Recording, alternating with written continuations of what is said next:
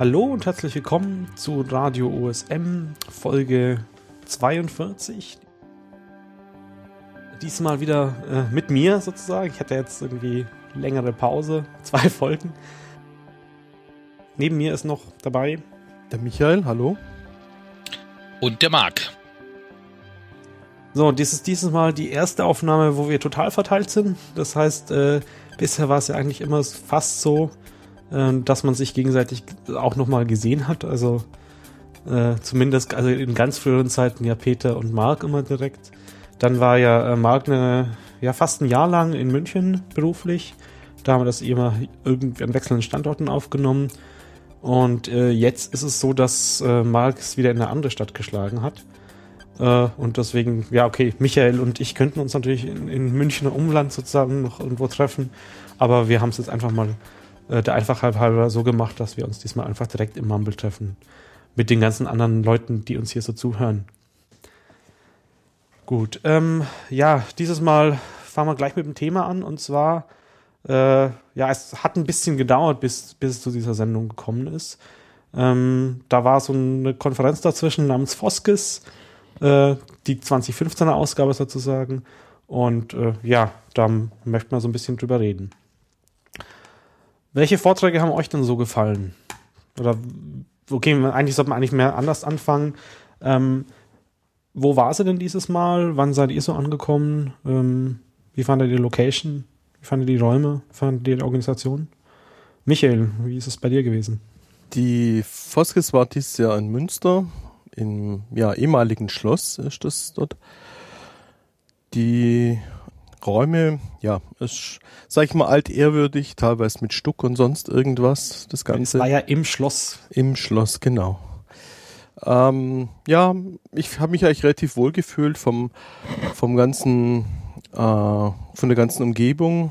Angereist bin ich am Dienstag schon, äh, um mit Andy und Peter, den man hier auch vom Podcast kennt, zusammen die Videoaufzeichnungen zu machen.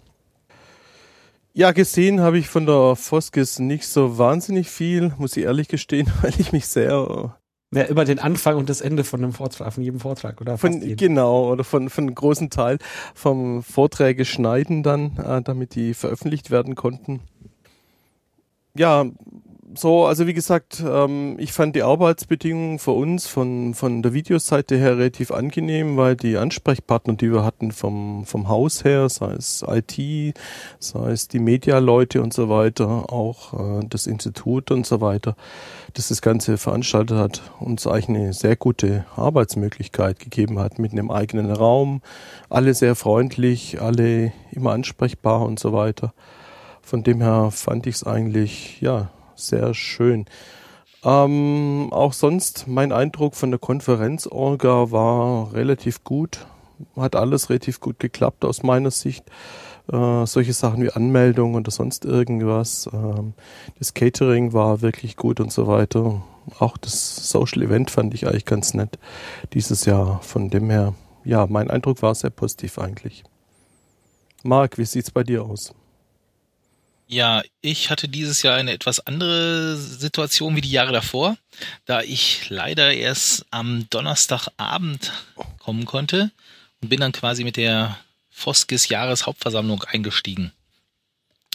Ähm, wobei man direkt sagen muss, durch einen kleinen Fauxpas äh, war die Einladung zu der Versammlung zu spät rausgegangen und deswegen war es zwar eine Versammlung, aber sie war nicht beschlussfähig. Und äh, wir konnten zwar über einige Sachen diskutieren, äh, konnten aber nicht wirklich äh, irgendwie so Vereinssachen machen. Ja, wir hatten dann so schöne Empfehlungen ausgesprochen. Genau, es gab immer eine Empfehlung und, und, Zustimmung oder so weiter. Ähm, wann, war denn die, wann war denn die äh, MV? Also der erste Tag, also Dienstag war ja im Prinzip Tag null, wenn ich das richtig weiß. Mittwoch war genau. dann der erste Veranstaltungstag. Genau, und die ist immer traditionell am zweiten, abends am zweiten. Das heißt, du bist am Donnerstagabend dann gekommen. Genau, Donnerstagabend. Ähm, ich hatte in der Vorbereitung etwas mehr zu tun dieses Mal, weil ich mich um so ein das Helfersystem gekümmert hat. Und äh, da hatte ich ein bisschen Kontakt mit dem mit der Orga und das hat eigentlich ganz gut funktioniert. War etwas blöd, dass ich als derjenige, der das System aufgesetzt hatte und so nicht vor Ort sein konnte. Aber Katja und die Helfer haben das eigentlich ganz gut hingekriegt. Und die waren eigentlich ganz zufrieden mit dem System.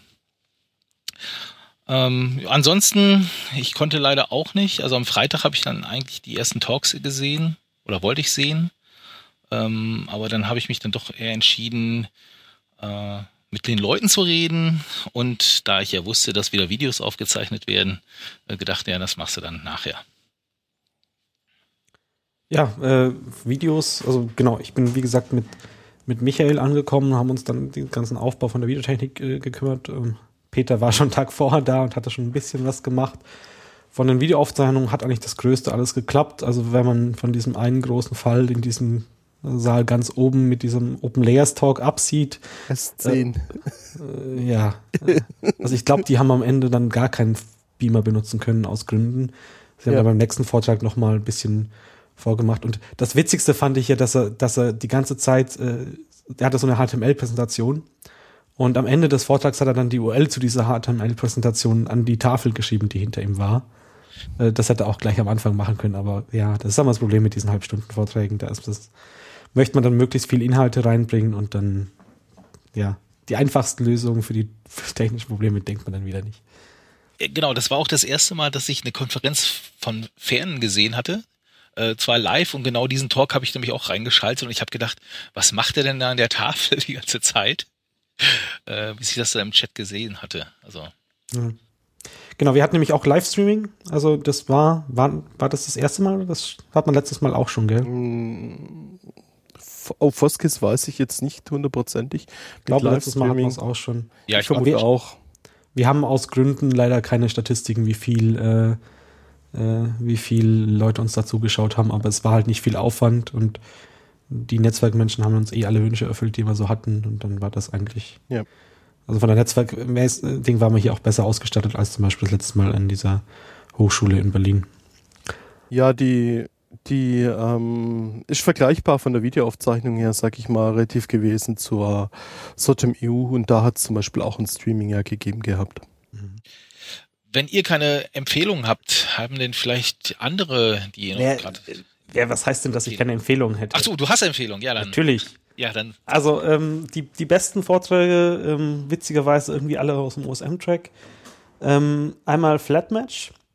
Ähm, der Mensch hatte, also das war eigentlich eine ganz interessante Herangehensweise.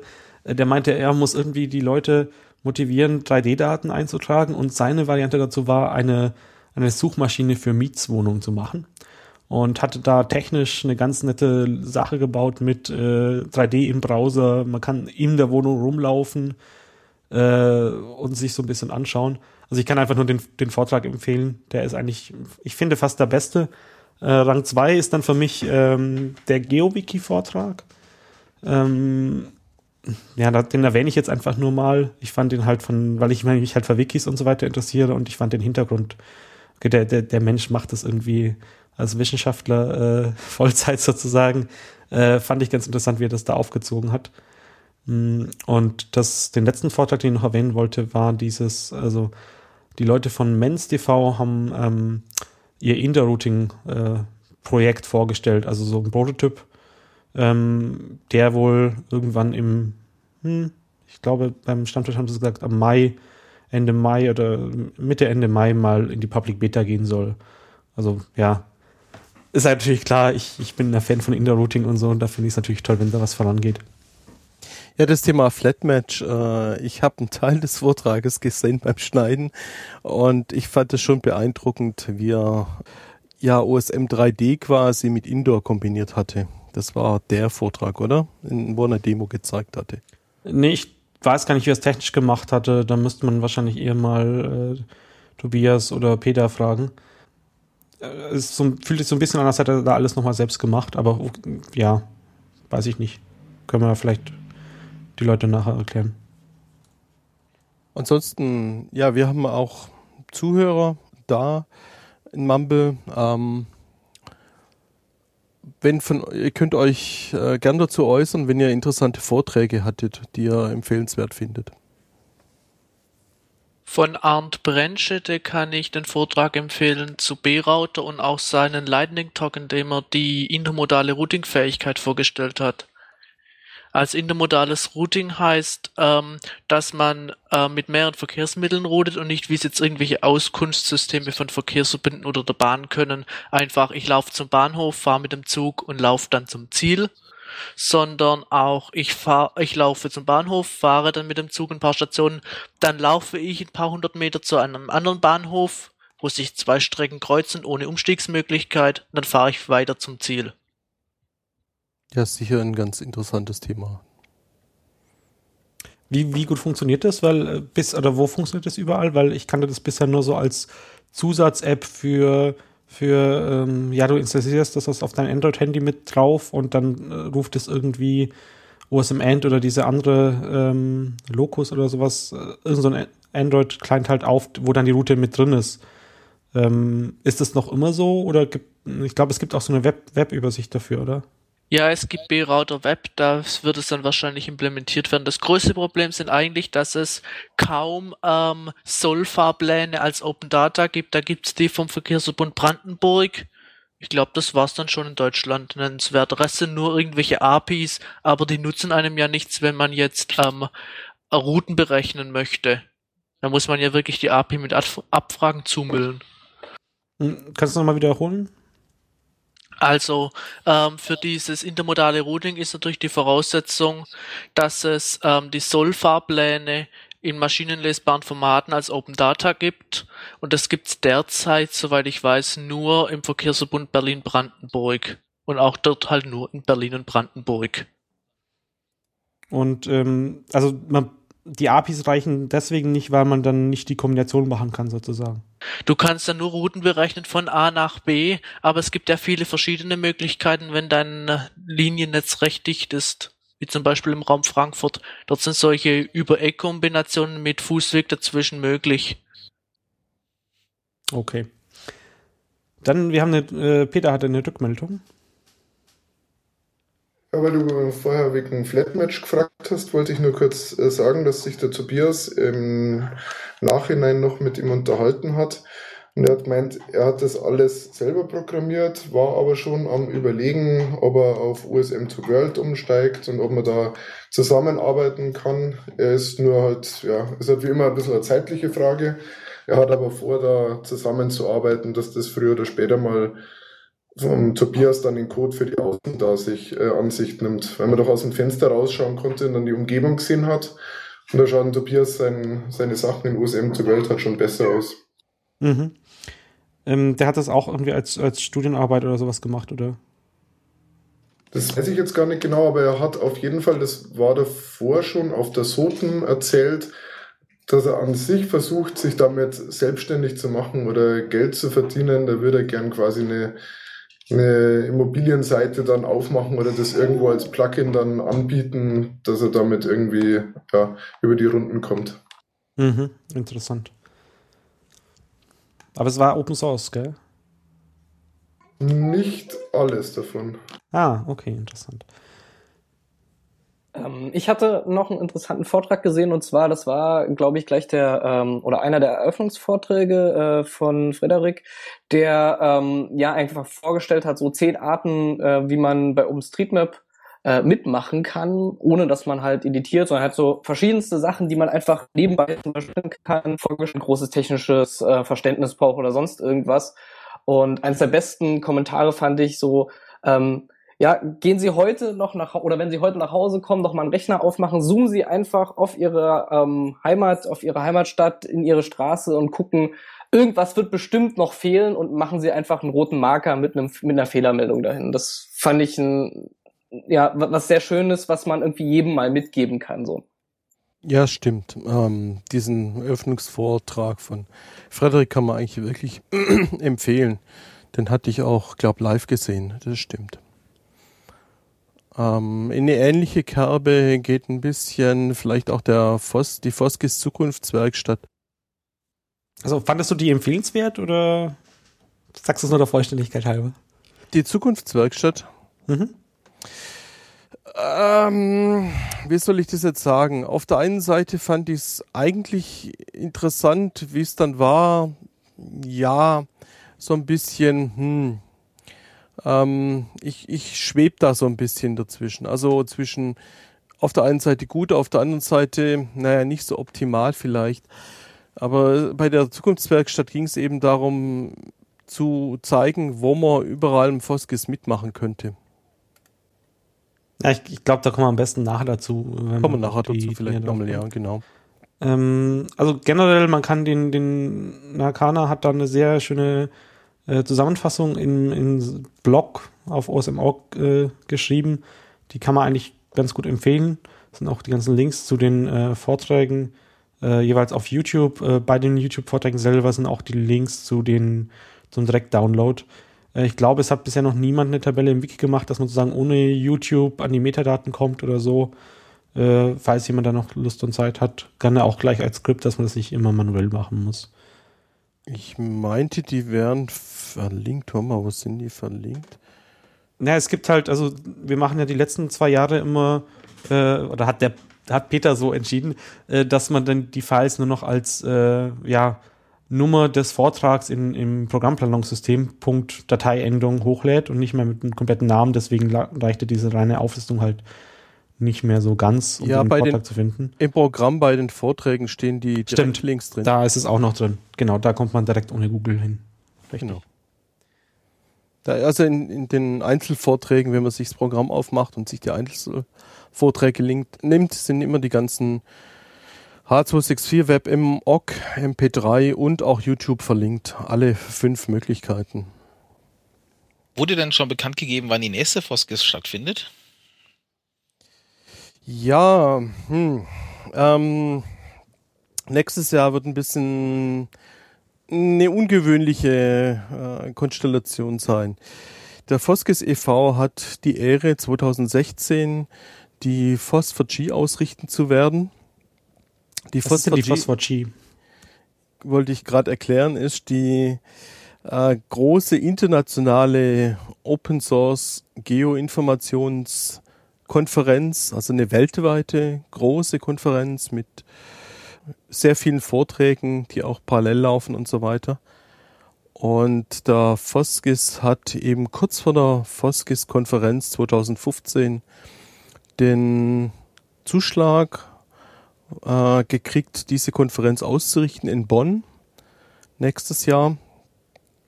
Und ähm, der Foskis allein wird damit eine eigene Konferenz nicht ausrichten können, einfach aus Ressourcengründen. Und man hatte jetzt eben mit der AGIT in Salzburg geredet. Das ist eine Konferenz, die auch um Geo-Themen sich äh, kümmert, ähm, aber mit einer entsprechend wissenschaftlichen Ausrichtung mehr. In der Uni in Salzburg oder FH, ich weiß nicht. Ich glaube, Uni in Salzburg ist es, findet die immer statt, jährlich. Und ähm, man wird eben dort im Rahmen der AGIT eine Foskis angliedern, direkt vor der AGIT. Die Uni dort hat entsprechende Räume und sonst irgendwas, wo man dann die Foskis machen kann. Und so ist im Moment der Plan, das Ganze zu machen für 2016. Also es wird so eine Agit-Foskis-Kombination geben nächstes Jahr. Mal im ganzen im Südwesten, äh, Südosten, sorry, äh, von Deutschland oder direkt hinterm, nein, Österreich ist, äh, Salzburg ist nicht in Deutschland, Vorsicht.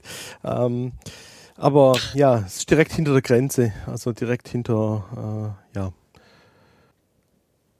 Ich sag mal, es bleibt zu warten, wie die dann genau wird. Ähm, ein Thema, das wir natürlich immer haben, ein bisschen mit der Foskis, ist das Thema, wie sieht's mit OSM aus auf der Foskis? Äh, dazu gab's von, von Michael, also vom anderen Michael, vom Nakana, um ihn mal mit bekannterem Namen zu sagen, einen interessanten Blog-Eintrag, in dem er die Foskis-Konferenz aus OSM-Sicht äh, ein bisschen beleuchtet hat. Naja, also das, das war ja, das war ja nicht nur eine Meinung von ihm, sondern das war eigentlich schon ein bisschen Tenor auf der Konferenz. Ähm, ja. Okay, man muss eigentlich ein bisschen weiter ausholen. Ähm, die Foskis gibt's jetzt seit ein paar Jahren. Ähm, die ersten zwei Versionen davon waren sozusagen ohne OpenStreetMap-Anteil.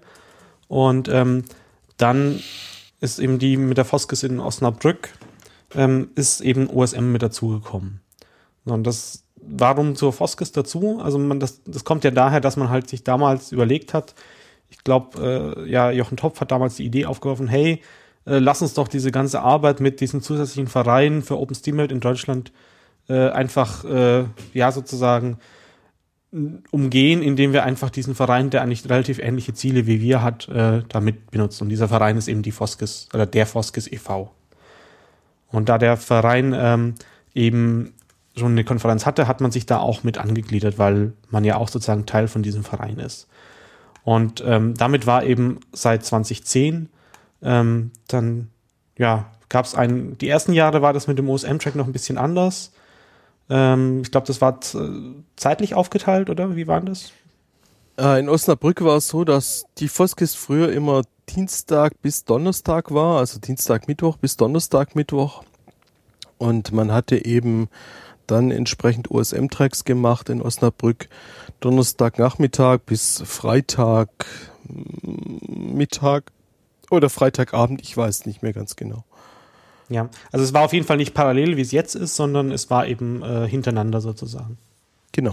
So, und dann hat man eben ab 2011, seitdem wir dann sozusagen, seitdem ich die Foskis jetzt auch persönlich kenne und da auch die Videoaufzeichnung mache, also die letzten fünf Jahre, immer äh, drei Räume gehabt, äh, wo dann sozusagen der dritte Raum ähm, ein OSM-Track war, in dem so, dass halt da hauptsächlich OSM-Vorträge liefen.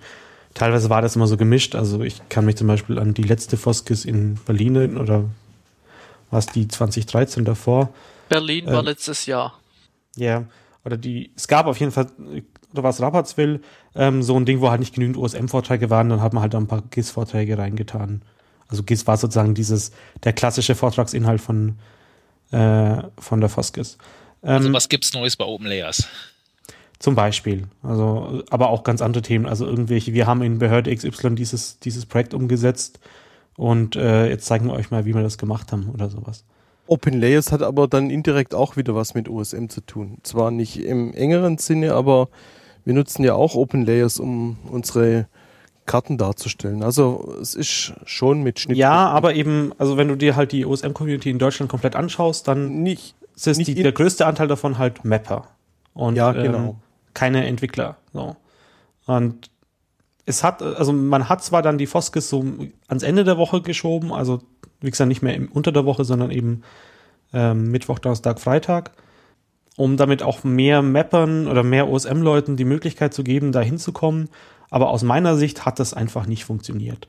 Und das war jetzt ein schönes Experiment für fünf Jahre, aber äh, aus meiner Sicht und macht es halt eigentlich keinen keinen Sinn, das, das weiter so zu probieren. Also als, als Veranstaltung, zu der die OSM-Community kommt, kommt, um sich in Deutschland zu treffen. So. Ja. ja, muss man, das ist sicher ein ganz, ganz äh, vitales oder ein ganz, ganz richtiges Argument. Äh, für viele Leute, die Klass, das klassische, in Anführungszeichen, Foskis-Publikum, äh, sind viele Leute aus Firmen, Leute aus Behörden. Ähm, für die ist das Arbeitszeit, wo sie dort sind. Äh, für die OSM-Community bedeutet es das aber, dass du während der Woche Urlaub nehmen müsstest um dort auf der Konferenz zu sein. Und für viele ist eben OSM Hobby und deswegen werden die nicht irgendwie drei Tage Urlaub opfern, äh, um dort auf der Konferenz, auf, auf einer Foskis-Konferenz eben zu sein. Ähm, ja, das ist ein Fakt aus meiner Sicht einfach. Ich hatte ja auf der auf den Blogbeitrag auch geantwortet. Also im Grunde sehe ich das ja genauso wie ihr. Und ich denke, ja, aber also ich muss da schon, die erste Zeile in deinem Kommentar ist da, was ist schiefgelaufen? Und aus meiner Sicht ist an dieser konkreten Konferenz nicht schiefgelaufen. Es ist halt einfach, es, ist, es hat nie funktionieren können, so. Äh, ich meinte auch nicht, was ist schiefgelaufen an dieser Konferenz, sondern was ist schiefgelaufen an dem Gedanken, dass wir die Community an diesem, zu dieser Konferenz einladen können. Und du hast es ja schon richtig gesagt, wir sind halt, die größte, der Großteil ist halt Mapper und nicht Entwickler. Und äh, ich denke halt nur jetzt äh, durch diesen Besonderheit, da nächstes Jahr, dass da eine Phosphor G ist, könnte man sich wirklich überlegen, ob wir jetzt noch was anderes machen. ob sie, ob sie irgendwas Neues generieren wollen oder eine Änderung machen, machen wollen oder so. Also wir haben ja jetzt eineinhalb Jahre Zeit quasi. Und äh, ja, also ich, ich, ich, ich würde mich freuen, wenn andere sich mal auch mal äußern würden, ähm, zu was für, für ein Event die selber kommen wollten. Und äh, ja, kann man ja mal nutzen, die Zeit. Ja, es ist, muss halt einfach schauen, wie es das nächstes Jahr läuft. Also es gibt jetzt verschiedene, verschiedene Varianten. Also zum einen, ähm, ja, okay, jetzt muss ich leider vorgreifen. Äh, es war schon immer wieder im Gespräch, dass man sozusagen vielleicht als Extra-Event irgendwo in Mitte von Deutschland so eine Art, ja, OSM-Camp oder irgendeine so eine Veranstaltung getrennt davon machen. Ähm, das hat halt nie, also es ist halt viel Arbeit, immer sowas extra nochmal auf, aufzuziehen. Das war halt da mit der Foskes relativ einfach man hat irgendwie einen Teil vom Programmkomitee gestellt ähm, und der Raum war da, da muss man sich nicht extra drum kümmern. Das hat das, hat das Foskes-Team einfach so mitgemacht, das war jetzt nicht viel Aufwand. Ähm, das hätte man bei einer eigen, komplett eigenen Veranstaltung natürlich nicht. Eine andere Variante war, die Phosphor-G ist ja in Bonn, also in Deutschland dieses Mal, deswegen fällt die Foskes 2016 ja sozusagen aus, beziehungsweise wird mit der ARGE zusammengelegt. So, und da gab es jetzt die Idee, entweder die, die Sotem oder die Sotem EU sozusagen zusätzlich noch in Bonn davor oder danach zu machen.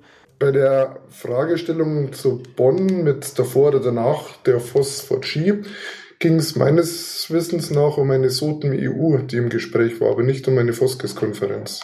Genau, aber man könnte ja zum Beispiel äh, einfach dann in Zukunft äh, regelmäßiger eine Sotem EU machen. Weil, also zum Vergleich, also das war halt vor allem auch, glaube ich, so der Kontrast. Also wir hatten letztes Jahr eigentlich ein, ein, eine so geil organisierte SOTMU in Karlsruhe. Und die hat mir halt irgendwie 500 Mal mehr Spaß äh, gemacht als, ähm, als jetzt diese Foskes-Konferenz da wieder. Ich sag mal was dazu. Es gab im Zuge der Foskes-Mitgliederversammlung, da ist das ganze Thema äh, Phosphor G vorgestellt worden. Äh, in dem Zusammenhang ist die Idee aufgebracht worden, die äh, SOTEM eventuell, also die globale SOTEM, direkt vor der Phosphor G zu machen. Es gab ja derartige äh, Geschichten schon in der Vergangenheit mit Denver und da war die Phosphor G, glaube auch irgendwie direkt danach oder davor äh, in den USA und entsprechend ähnlich war es mit China und äh, Sotem in Japan, wobei die Phosphor G dann in China irgendwie gecancelt worden ist aus wir haben die Organisation irgendwie in China nicht hingekriegt und ähm, also man hat schon in der Vergangenheit mehrfach versucht, die zwei Konferenzen entweder direkt zueinander zu legen oder in, den, in die Nähe voneinander. Was meinst du mit zwei Konferenzen genau? Äh, Sotem und äh, Phosphor G. Und wie gesagt, die zwei eben sehr dicht zueinander zu legen, äh, um Reiseaufwand, um beide Konferenzen zu besuchen, klein zu halten. Ähm, und diese Idee kam auch auf für Bonn, eben weil die Räume in Bonn eh da sind, das Konferenzzentrum in Bonn äh, zum, zum die Phosphor G machen. Die könnte man auch für eine Sotem nutzen, wenn man es direkt angliedert und so weiter von dem her ist äh, diese Idee auf der, Phos, äh, auf der Foskis Mitgliederversammlung aufgebracht worden. Ähm, vor allem, weil die Sotem-Bewerbungsfrist zu dem Zeitpunkt ja auch gerade gelaufen ist. Und ähm, ja, aber niemand hat sich irgendwie dazu gemeldet, entsprechend was zu machen. Die große Sotem. Eine Alternative wäre ganz klar, eine Sotem EU müsste sich aber jemand finden, der sie ausrichtet. Ich war selber bei der SOTEM EU in der Orga mit beteiligt. Äh, Andi, du hast das Videorecording zum Beispiel auch mitgemacht, genauso Marc. Und es ist schon einiges ein Aufwand, das man da reinsteckt. Du brauchst halt vor allem ein paar sehr motivierte Leute, die das quasi als Local-Team durchziehen. Und das, ja, ist ein bisschen ein Problem, da Leute zu finden. Und es müsste auch nicht unbedingt Deutschland sein. Es könnte genauso gut angrenzendes Ausland oder sowas sein. Ja, also ich fand diesen Ansatz zum Beispiel mit Karlsruhe, dass dann halt zum Beispiel Frankreich noch mit dazugenommen wurde oder so, eigentlich ganz nett. Ähm, ja, aber dasselbe Möglichkeit hätte man mit irgendwas, was da ein bisschen, ja, nicht ganz in der Mitte, sondern eher links ja genauso. Oder eigentlich ist, ist es ja vollkommen wenn es irgendwo im DRCH-Bereich ist, ist es wahrscheinlich irgendwie so in Mitte von der EU, oder? Hm.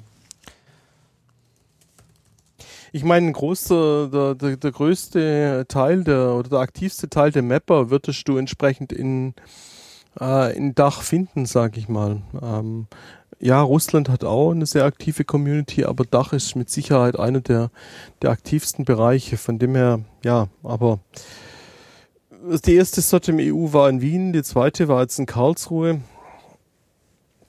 Schon wieder im deutschsprachigen, ja, keine Ahnung. Ja, besser kommen, als gar keine. Besser als gar keine, ganz klar. Aber äh, ansonsten muss man ja nicht so groß tun. Also es gibt ja jetzt dann auch, ähm, ja okay, es gibt, da hatte ich ja vorhin schon angesetzt, äh, die, es gab immer diese Idee des Sommercamps und ähm, Marc, ich, ich kannst du mal kurz das, das Sommercamp, das jetzt dieses Jahr mal geplant ist, ein äh, bisschen kurz vorstellen.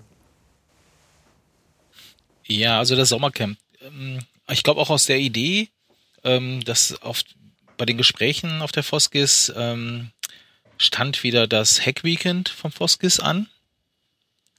Und ja, dann hatten wir uns gedacht, eigentlich könnten wir das mal kombinieren. Und zwar äh, das Hack Weekend, den, den gleichen Termin, die gleiche. Okay. Ähm, und den Termin zu nutzen, ähm, ein OSM-Sommercamp zu machen. Und zwar äh, wirklich Zielgruppe und, und wer soll kommen und äh, sind Mapper, ganz äh, Leute, die in OSM Daten eintragen. Ähm, das Ganze ähm, hat, hat inzwischen einen festen Termin und zwar der 26. bis 28. Juni in Essen. Ähm, die Location, da wo wir das stattfinden lassen, ist wieder das Linux Hotel. Da sind wir seit einigen Jahren mit dem Voskis. Und es bietet also sich da an. Foskes Hacking Wochenende. Genau, das Foskes Hacking Wochenende. Und ähm, wobei da waren ja auch immer so Zielgruppe eher Leute, die wirklich was programmieren oder ihr Projekt vorantreiben. Und äh, den Teil soll es auch weitergeben. Aber jetzt parallel dazu findet ein OSM Sommercamp statt. Da ist eine große Wiese, da können wir Zelte aufschlagen. Äh, da legen wir da Strom hin. Wir haben Essen, wir haben Getränke, und was wir jetzt da genau machen, das ist uns, das ist völlig frei. Und äh, beispielsweise hat jetzt der Michael äh, schon erste Idee für einen Workshop auf der Wiki-Seite geschrieben. Ähm, und das Thema ist ÖPNV ist mehr als Highway gleich Busstop. Einführung in das ÖPNV-Mapping. Ja, und damit meint äh, er Michael R. und nicht die Michael K. Also Nakana. Genau. Nakana. Genau. Ähm, also da wollen wir ein paar Workshops machen. Das heißt auch Leute, die Interesse haben, äh, ihr Wissen weiterzugeben, äh, sind herzlich eingeladen. Also ein Tagesworkshop, ein Halbtag oder so. Ähm, dann genau, da inzwischen gibt's jetzt auch schon einen zweiten, und zwar Einführung in das Bahnmapping äh, von demjenigen, der auch, glaube ich, die Open Railway Map äh, betreibt. Also ein Experte auf dem Gebiet. Genau, ähm, wenn ihr euch da anmelden wollt, geht ihr einfach auf die Wiki-Seite im OpenStreetMap, äh, Wiki Sommercamp. Dann solltet ihr das finden. Äh, Teilnehmekosten gibt's in dem Sinne eigentlich, oder was müsst ihr mitbringen? Ähm, also wenn ihr campen wollt, natürlich irgendwie eine Art Zelt, Schlafsack und so ein paar Sachen. Äh, ich denke, einen Rechner solltet ihr dabei haben. Internet wird vor Ort sein. Ähm, Duschgelegenheiten, Toiletten und so werden auch da sein. Ja, Essen werden wir irgendwie organisieren. Es ist geplant, am, äh, am Samstagabend so eine Art Grillparty zu machen. Äh, das ist aber alles noch in Planung. Ähm, geht einfach auf die Wiki-Seite und guckt mal nach. Und wenn man nicht campen möchte, es gibt auch noch jedenfalls zum Sendung, Aufnahmezeitpunkt ein paar Plätze im Hotel, wo man entsprechend unterkommt. genau. Äh, wer aus irgendwelchen Gründen auch immer äh, keine Lust hat zu campen oder kein Zelt hat oder so, es gibt noch Betten äh, im Hotel. Dann, ihr könnt also im Hotel schlafen, aber trotzdem beim Sommercamp teilnehmen. Achso, und wer jetzt äh, nicht die große Zeit hat, an drei Tagen da zu sein, ähm, ihr könnt auch gerne am Samstag so als Tagesgast vorbeischauen. Ähm, Wäre auch schön, wenn ihr euch da kurz anmeldet, damit wir ungefähr wissen, wie viele Leute wir erwarten können. Und als Hinweis, die Anmeldung zum, wenn man im Hotel übernachten will, erfolgt über das Foskis-Wiki. Ja, ist aber auch verlinkt, ne? Mich ja, das ist, ja gesehen. Ihr habt jetzt irgendwie diese, diese für Hotelzimmer Tabelle auch nochmal in das andere Wiki mit rüber kopiert und deswegen ist es ein bisschen chaotisch. Ja, das, äh, ich konnte es nicht anders machen, aber ich wollte gerne, dass man sieht, äh, wer von den OSM-Lern kommt. Deswegen habe ich die da rausgezogen. Ja, ich glaube, da sollte man nochmal besser zuschreiben, dass man sich in dann beiden Tabellen eintragen soll. das könnte ein was. leichtes Konsistenzproblem sonst bedeuten. Ja. Also, wenn du liest, dann steht hier, wer lieber im Hotel übernachtet, muss auf der Webseite vom Foskes Hack Weekend ein Bett belegen. Ich dachte eigentlich, das wäre deutlich genug. Ich, ich, war, wenn ich die Seite vorher nicht gesehen hat, dann, dann wäre es schwierig gewesen. Naja, gut. Dann wieder zurück zur Nachbereitung von der Foskis. Haben wir da noch irgendwas vergessen? Ja, ich würde sagen, schaut einfach in den Beitrag von, von der Krane im Blog, da sind die ganzen Links zu den Vorträgen drin. Ich denke auch, dass die Punkte gut zusammengefasst sind. Ja, wir können eigentlich nur dazu aufrufen, dass sich ein paar Leute finden, um eine europäische oder deutsche Konferenz. Keine Konferenz, sag nicht das Wort Konferenz. Ja, ein Event, Treffen. Veranstaltung, Treffen, ja. Ein Treffen oder sonst irgendwas zu machen. Ähm, es muss nicht unbedingt Deutschland sein. Einen klar. überregionalen Stammtisch, der über mehrere Tage geht. Ja, genau, genau. ein Stammtisch sozusagen. Ein großer Der einen variablen Termin äh, einmal im Jahr stattfindet. ja, nee, wäre wär schön, wenn es ein Community-Event geben würde. Ja, wir schauen einfach mal, wie genau. sich das, das, das, Camp da entwickelt und dann.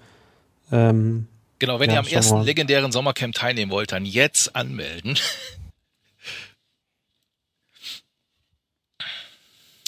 Gut, aber kommen wir dann mal zum nächsten Thema. Und zwar, ähm, es gab wieder Vorstandswahlen. Bei welchem Verein denn jetzt? Bei der OSMF, so wie ich das in, in unserer Themenliste lese. Ja, äh, Vorstandswahlen Foundation, da hatten wir in der ähm, Sendung mit äh, Simon ja eigentlich schon darüber geredet, dass es diese Wahlen gab. Inzwischen gab es die ersten Sitzungen dazu, äh, wo sich das neu gewählte Board getroffen hat. Äh, die haben sich auch in, in Auge direkt persönlich getroffen. Zum Beispiel in, in Berlin gab es ein entsprechendes Face-to-Face-Meeting, wie das auf Neudeutsch heißt. Ähm, das Protokoll ist verlinkt. Ähm,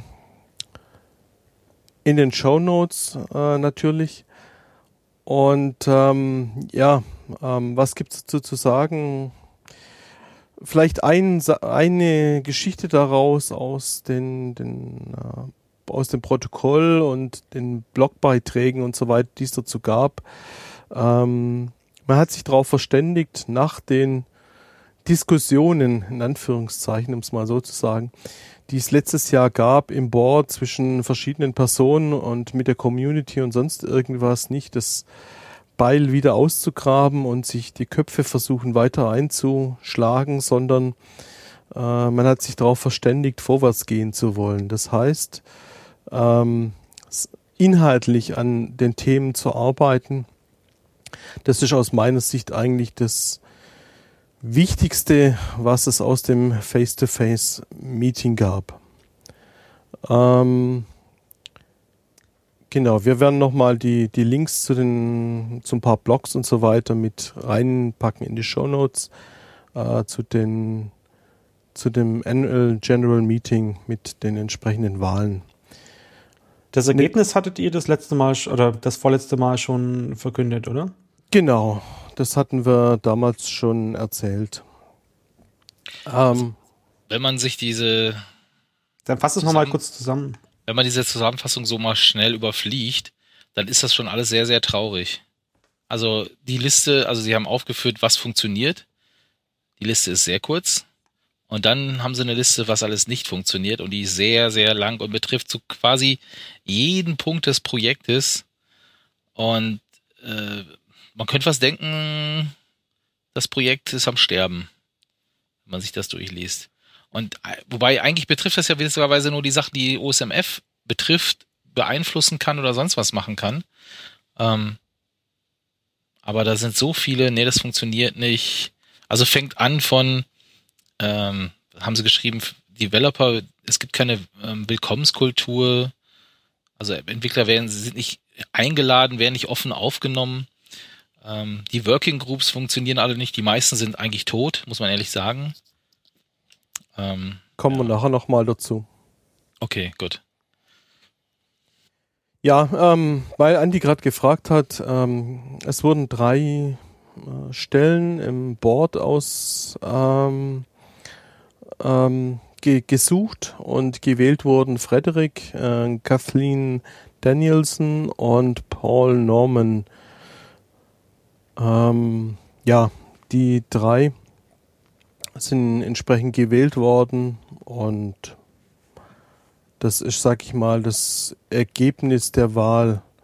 Vielleicht nur als Randbemerkung, Steve hatte wieder kandidiert und wurde nicht gewählt. Aber wir hatten darüber in der Diskussion mit Simon, denke ich, schon äh, genug geredet. Das war in der Folge 40.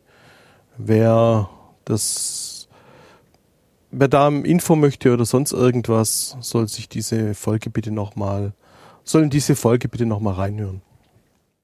Die kam ja ein bisschen verspätet. Also der Mark hatte dann noch einen Ausschnitt rausgeschnitten, der dann auf, zu Recht ein bisschen äh, als abgehackt bemängelt wurde. Aber ja, meine Schneidkenntnisse sind nicht die besten, halte ich. Äh, ja, inzwischen hat sich das wahrscheinlich auch gebessert. Ähm, das ist doch nur eine Ausrede mit den Schneidekenntnissen. Das war bestimmt irgendeine Zensur. ja. Hallo Fred übrigens. ja, schönen guten Abend. Ähm, ja, dann ähm, aber auf einen, eine, ein Meeting sollten wir äh, noch eingehen. Äh, es gab ein sogenanntes Special General Meeting. Simon hatte ja stellvertretend für viele Anträge gestellt, äh, um die Satzung ein bisschen zu verändern der Foundation. Äh, da ging es um Themen wie Amtszeitbeschränkung und so weiter. Ähm, dieses Meeting oder die Wahlen dazu waren.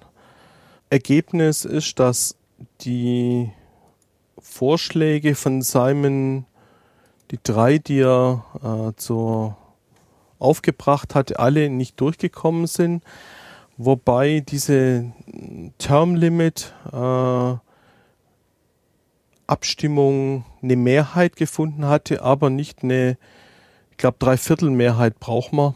Ähm, und diese hat sie nicht geschafft. Sie hatte eine einfache Mehrheit, diese Amtszeitbegrenzung. Ja, aber die Foundation hat in ihrer Satzung eben äh, die Vorschrift, dass wenn so ein, eine Änderung eingebracht werden soll, muss eine, wie gesagt, glaube Dreiviertelmehrheit war es, äh, haben. Ja, stimmt. Gut. Ja, wobei, also ich, wenn ich das wieder lese, dann ist es so traurig, weil ich meine, vor jeder Wahl kriegen wir immer so die Sachen, was möchten wir gerne ändern, welche Ideen haben wir und so. Und dann sind die Leute gewählt und ich glaube, mit der Wahl sinkt das Interesse oder das, also ich, ich finde, also Impulse kommen von dieser Foundation überhaupt nicht mehr oder ich, ich weiß auch gar nicht mehr, was man da machen soll oder groß. Und ich glaube, das ändert sich auch die nächsten fünf Jahre nicht so weiter. Ähm, wenn man, also ich glaube, da muss man das grundsätzlich ändern oder an der Idee von dieser ganzen Foundation. Weil äh, entweder diskutieren die sich da zu Tode, müssen immer einen großen Konsens finden und mhm. wie so ein Pilot, wie so ein Parteiapparat, das kommt mir, glaube ich, glaube, selbst die chinesische Regierung ist da äh, aktiver und, und macht äh, mehr Sachen. Ähm, also ich, ich weiß überhaupt nicht mehr, was ich davon halten soll. Also äh, ich habe die letzten Jahre frag mich, was da groß passiert ist in dieser Foundation. Also. Ich, ich denke, dass es wirklich eines der, der Themen ist, die, die wir in der Foundation im Moment haben, ist, dass wir da zwei. Also wir brauchen Macher, wir müssen Leute haben, die was machen und nicht diskutieren. Also ich kann das bald nicht mehr sehen. Und das Dumme hatten, da hatten wir mit, mit Simon jemand, der das machen wollte und den haben sie jetzt rausgekegelt, ja. Und jetzt sitzen da nur noch so Sesselpupser drin Ja, und, und ich weiß nicht, ob die nur auf ihren, auf ihren Sitzen da oder was sie machen. Äh, die haben eine Aktivität, die läuft gegen null. Ich glaube, jeder Normaler hier in, bei uns in der Runde macht mehr. Und äh, ich könnte. Äh, Na, wer ist denn alles im Vorstand? Jetzt nach der, nach der letzten Wahl. Ja, also äh, Kate, Oliver, Catherine, Hank, Dermont, Frederik und Paul. Also, Dann Ich möchte mal ist noch eine- da. eine ne, ne, ne Genau. Meinung, Und, und eine äh, Meinung dazu. Ich glaube, wir haben in der Foundation drei Gruppen von, von Leuten, die im Vorstand sitzen. Es gibt Leute, die sehr Oder äh, lass doch mal Frederik erzählen. Also ich, ich er, er hat es mir auch schon bestimmt zehnmal erzählt, aber ich entweder ich verstehe es einfach nicht oder äh, vielleicht kann er es mir heute nochmal erklären, ja, äh, warum da warum da nichts passiert. Also erstmal möchte ich gerne dem widersprechen, dass du eben gesagt hast, der Simon sei rausgeekelt worden. Also der Simon ist, der Simon hat, hat hingeschmissen in dem Moment, als der Steve seine Kandidatur erklärt hat. Und das hat er euch bestimmt, ich habe diese Sendung mit ihm jetzt nicht gehört, das hat er euch bestimmt auch selber erklärt. Ja, Ähm, ja, Ich war darüber so ein bisschen, also ich habe mich darüber ziemlich geärgert, weil ich hätte es auch sehr gerne gehabt, wenn der Simon weiter im Vorstand geblieben wäre. Aber gut, also die Foundation hat ihn nicht rausgeekelt, sondern wenn irgendeiner, das war dann was der Steve, äh, das exakt. ja. Ähm, ich bin jetzt in so einer bisschen blöden Situation, weil auf diesem Face-to-Face, da hat sich halt rausgestellt, dass es einigen meiner Mitvorstandskollegen ähm, relativ wichtig ist, dass ähm, über Vorstandsarbeit außerhalb der, äh, der Protokolle und so weiter nicht geredet werden soll, weil ja, aber das ist doch jetzt inzwischen fast eine, dann, also wenn das die, Idee dieser Ja, Foundation ja, ist, ja, dann ist es ja, also, dann hat die Mafia ist da transparenter, ja. Ich meine, dieses kleine Papier mit Stichworten, da stehen nur Stichworte mit. Sternchen, Sternchen, Sternchen, Fragezeichen, Fragezeichen. Ich glaube, ein Papier hatte noch nie so viele Fragezeichen. Da frage ich mich, das kann doch wohl nicht alles sein, was die Foundation da ablässt, nachdem sie drei Tage sich gemietet hat und das wichtigste Treffen ist. Wenn das das Ergebnis ist, dann frage ich, sorry Leute, äh, nee, das ist nicht gut. Ich glaube, ich reg mich gerade auf. Ja. Ja, also im Grunde, im Grunde ist es ja wünschenswert. Also wenn sich jemand aufregt, dann heißt das ja auch, äh, dass er irgendwie, dass es ihm nicht egal ist, ja. Und ich fände das sehr gut, wenn es mehr Leute gäbe in der interessierten Öffentlichkeit, denen eben etwas nicht egal ist und die so Sachen sagen wie, ähm, wie du jetzt sagst, die es halt auch öffentlich sagen, die sagen, hey, hör mal, also das kann doch nicht sein oder jetzt erklär doch mal oder ja, also ich muss ehrlich sagen, ich muss mir da auch an die eigene Nase fassen. Äh, ich werde meinen eigenen Standards auch nicht gerecht. Ich habe hier zum Beispiel schon seit einiger Zeit äh, Finanzzahlen für das für das Jahr 2014 vorliegen von also vorläufige äh, von unserer äh, Steuer naja, nicht von, von von unserer Buchhalterin und äh, die möchte ich es eigentlich ja, es, ist, es würde meinem Selbstverständnis äh, genügen, äh, wird entsprechen, die so schnell wie möglich zu veröffentlichen. Und äh, das gibt eigentlich überhaupt gar keinen Grund. Ich, ich müsste die jetzt praktisch mal an den Rest vom Board forwarden, ein paar erklärende Worte dazu schreiben, zu sagen, hier Leute, ist es okay, wenn ich das jetzt poste? Und dann würden die alle das durchwinken und dann würde ich das machen. Und da es, es schleicht sich in vielen Bereichen so eine gewisse so eine gewisse Lähmung ein, dass man irgendwie, das, das ist schon nicht ganz falsch, was der, äh, was, ähm, äh, was ihr gesagt habt, dass man, äh, ja, bevor, wenn es um die Wahl geht, dann äh, stellt man sich hin und sagt, das und das und das muss alles besser werden und so. Und äh, dann ist man irgendwann wird man irgendwie gewählt und dann lässt plötzlich der Enthusiasmus so ein bisschen nach und das ist natürlich total scheiße, weil man hat ja auch was versprochen. Man muss das auch, äh, man, man muss sich da auch an seinen eigenen Maßstäben messen. Also ich bin da mit meiner eigenen Leistung auch nicht immer zufrieden. Ich kann aber insgesamt sagen, dass, äh, also ich weiß nicht, ob das gut oder schlecht ist, dass im Board sehr wenig passiert. Es ist also nicht so, wie man vielleicht vermuten könnte, dass da super viel passiert hinter den Kulissen, aber keiner verrät was davon, ähm, weil es alles geheim ist.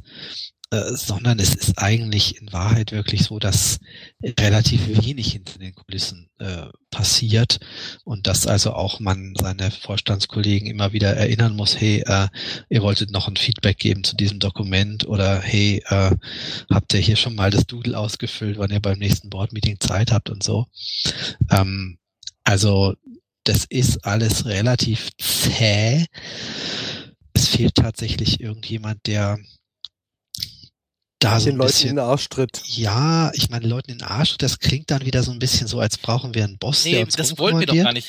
Aber Nee, was, wenn, find- wenn da ein ja. paar Leute, wenn wenigstens ein paar im Vorstand wären, die, sag ich mal, enthusiastisch sind, ja, die sagen, hey, jetzt, wir machen das jetzt mal oder hey, ähm, und äh, solche, solche Impulse sind vom Simon, ja, ich meine, der war auch, ich mein Schweizer, ja, das ist natürlich auch äh, ein ruhiger Typ eigentlich, ähm, aber ähm, Nee, aber er hat sich wenigstens, also ich hatte das Gefühl, Solche einige Sachen Sachen gekümmert. sind vom Ja. Also er hat Simon irgendwas, öfter Ja. ausgegangen als von irgendjemand anders im Board, mich eingeschlossen, dass der sagt, hey, wir haben jetzt mal dieses dicke Ding hier auf der Tagesordnung und diese zwei Sachen sollten wir jetzt noch bis dann und dann geklärt haben und so.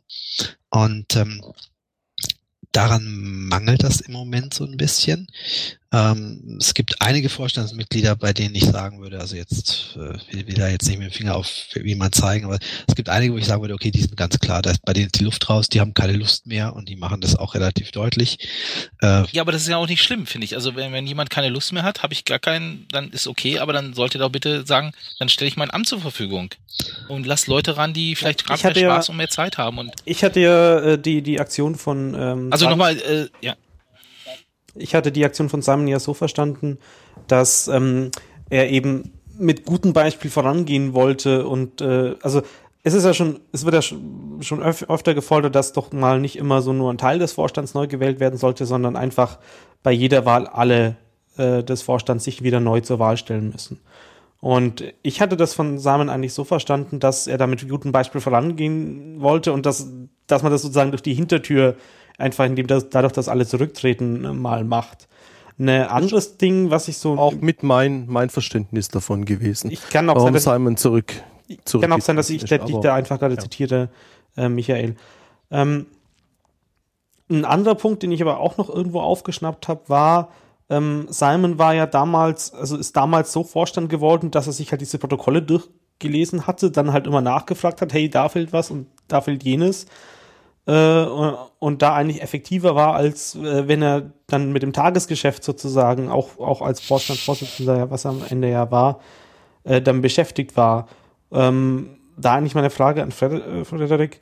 Ähm, liest er die Protokolle mit? Äh, ist er noch weiter auf der Mailingliste? Oder wie, wie ist er wieder so, wie er früher war, bevor er im Vorstand war? Oder hört man als einfach gar nichts mehr von ihm? Also ich würde mal vermuten, dass er hier gerade zuhört, äh, aber offenbar ist er nicht auf dem Ding, so kann er uns das nicht selber sagen.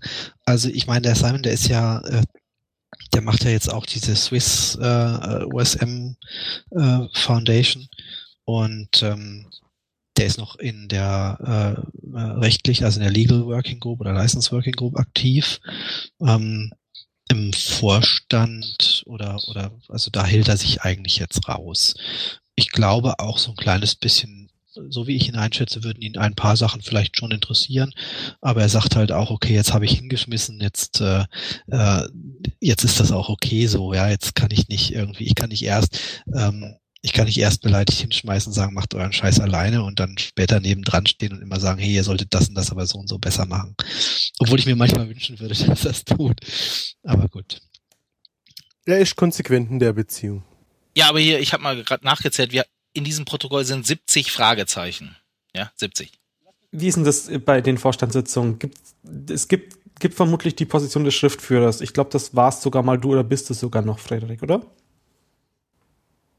Ja, ich bin ja jetzt umgeswitcht von Schriftführer auf Schatzmeister. Das heißt, ich mache jetzt das äh, Kontogeschichten und Geld. Da könnte ich auch viele Stories erzählen.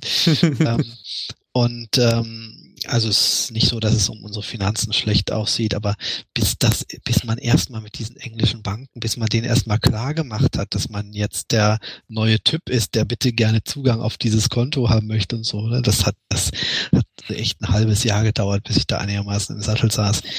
Ähm, der, Schatz, äh, der, der, der Schriftführer ist jetzt der Paul Norman aus Kanada und äh, der macht seine Arbeit sehr gewissenhaft. Ähm, er klagt manchmal darüber, wie viel Arbeit es für ihn ist, ein solches Protokoll anzufertigen.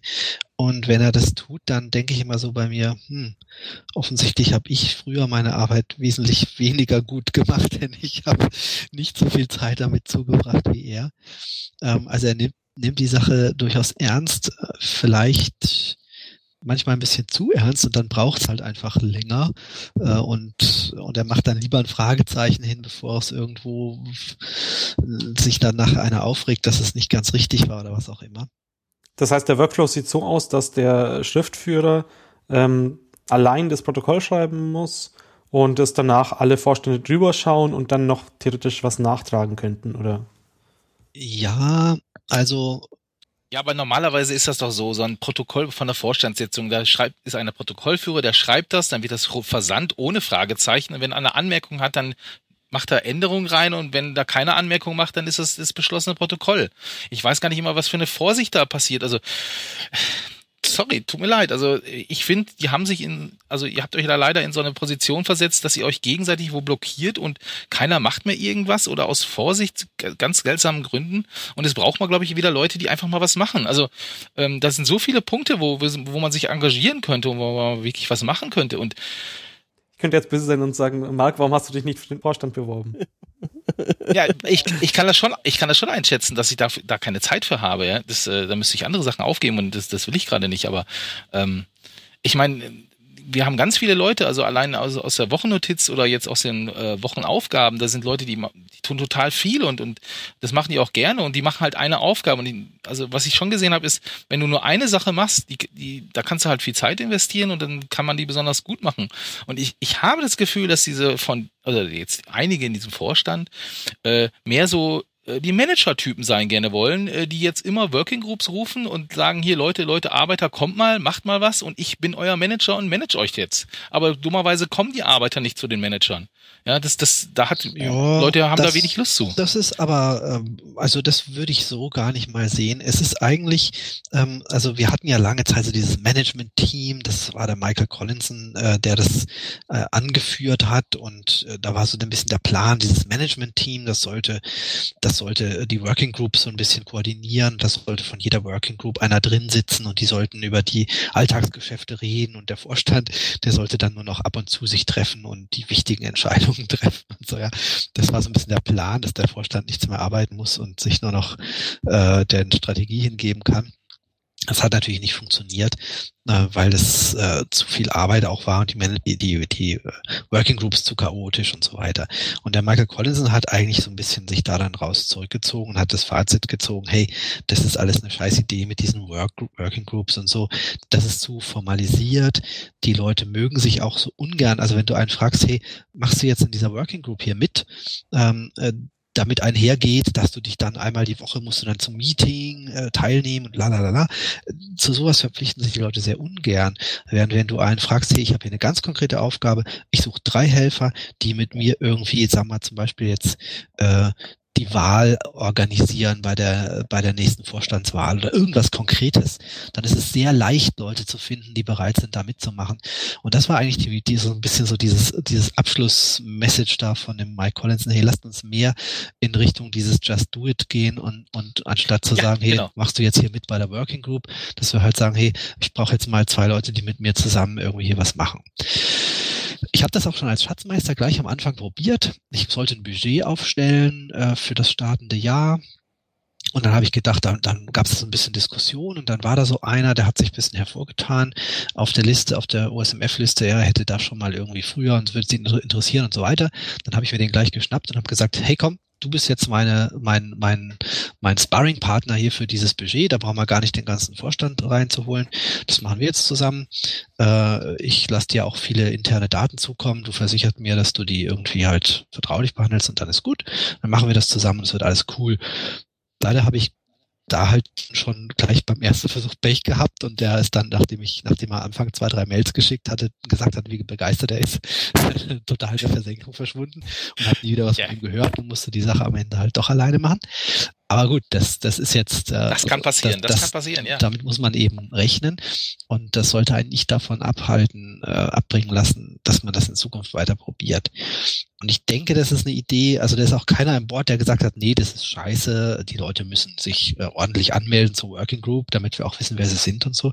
Das finden schon auch alle gut, aber das passiert ja auch nicht von selber, sondern da muss auch wieder so ein bisschen da muss man halt auch sagen, hey, hier gibt's eine konkrete Arbeit, äh, einen konkreten Task, äh, wer hat Lust mitzuhelfen und so weiter. Und jetzt gibt's im Board ein paar Leute, die, ähm, ich sag mal, aus mir sehr, sehr, also ich bin ja ziemlich abgehärtet, was Mailinglisten anbetrifft. Ja, ich mache das schon lange und ich habe da auch, wenn ich da irgendwas schreibe, so wie neulich, dass ich jetzt mal wieder alle gerne mal diese ganzen nuklearen Sprengkopf-Sites löschen möchte und dann sagen zehn Leute, ne, finden sie scheiße, soll ich doch lassen, dann okay, ja, dann dann muss ich das halt irgendwie runterschlucken.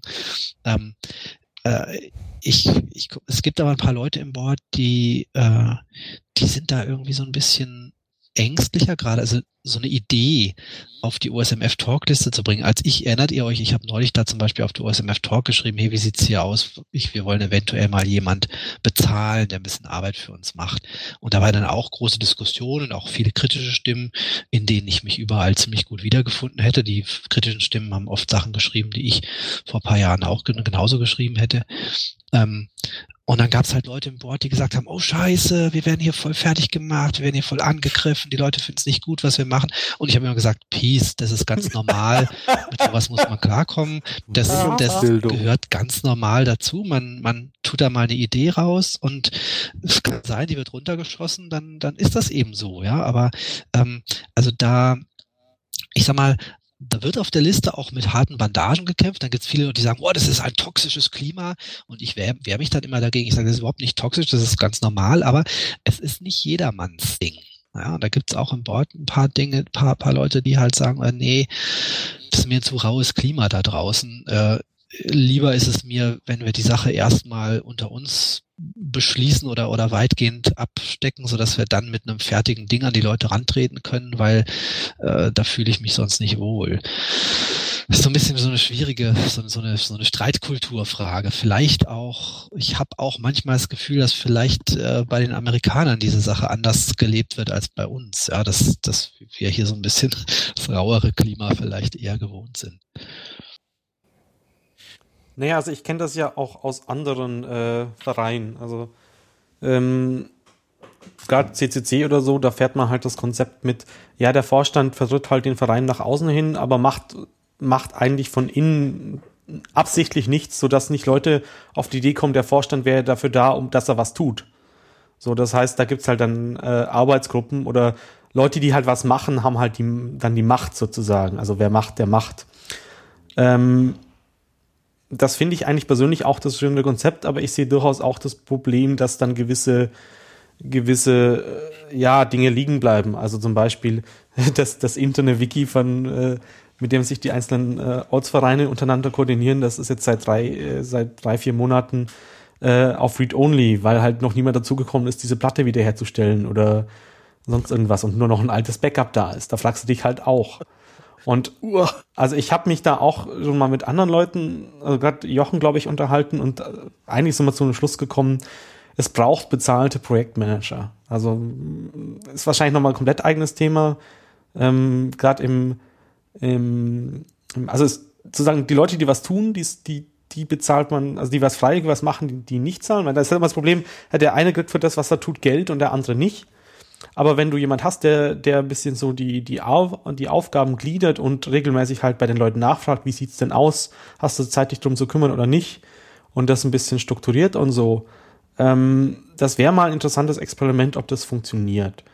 Hm, ja, vielleicht, ja, wir können ja dann nachher nochmal bei dem letzten Punkt äh, zu Code for Germany Bundestreffen wo die Open Knowledge Foundation ja durchaus auch mit bezahlten Leuten arbeitet, äh, nochmal die andere Seite der Medaille ein bisschen darstellen, aber ja.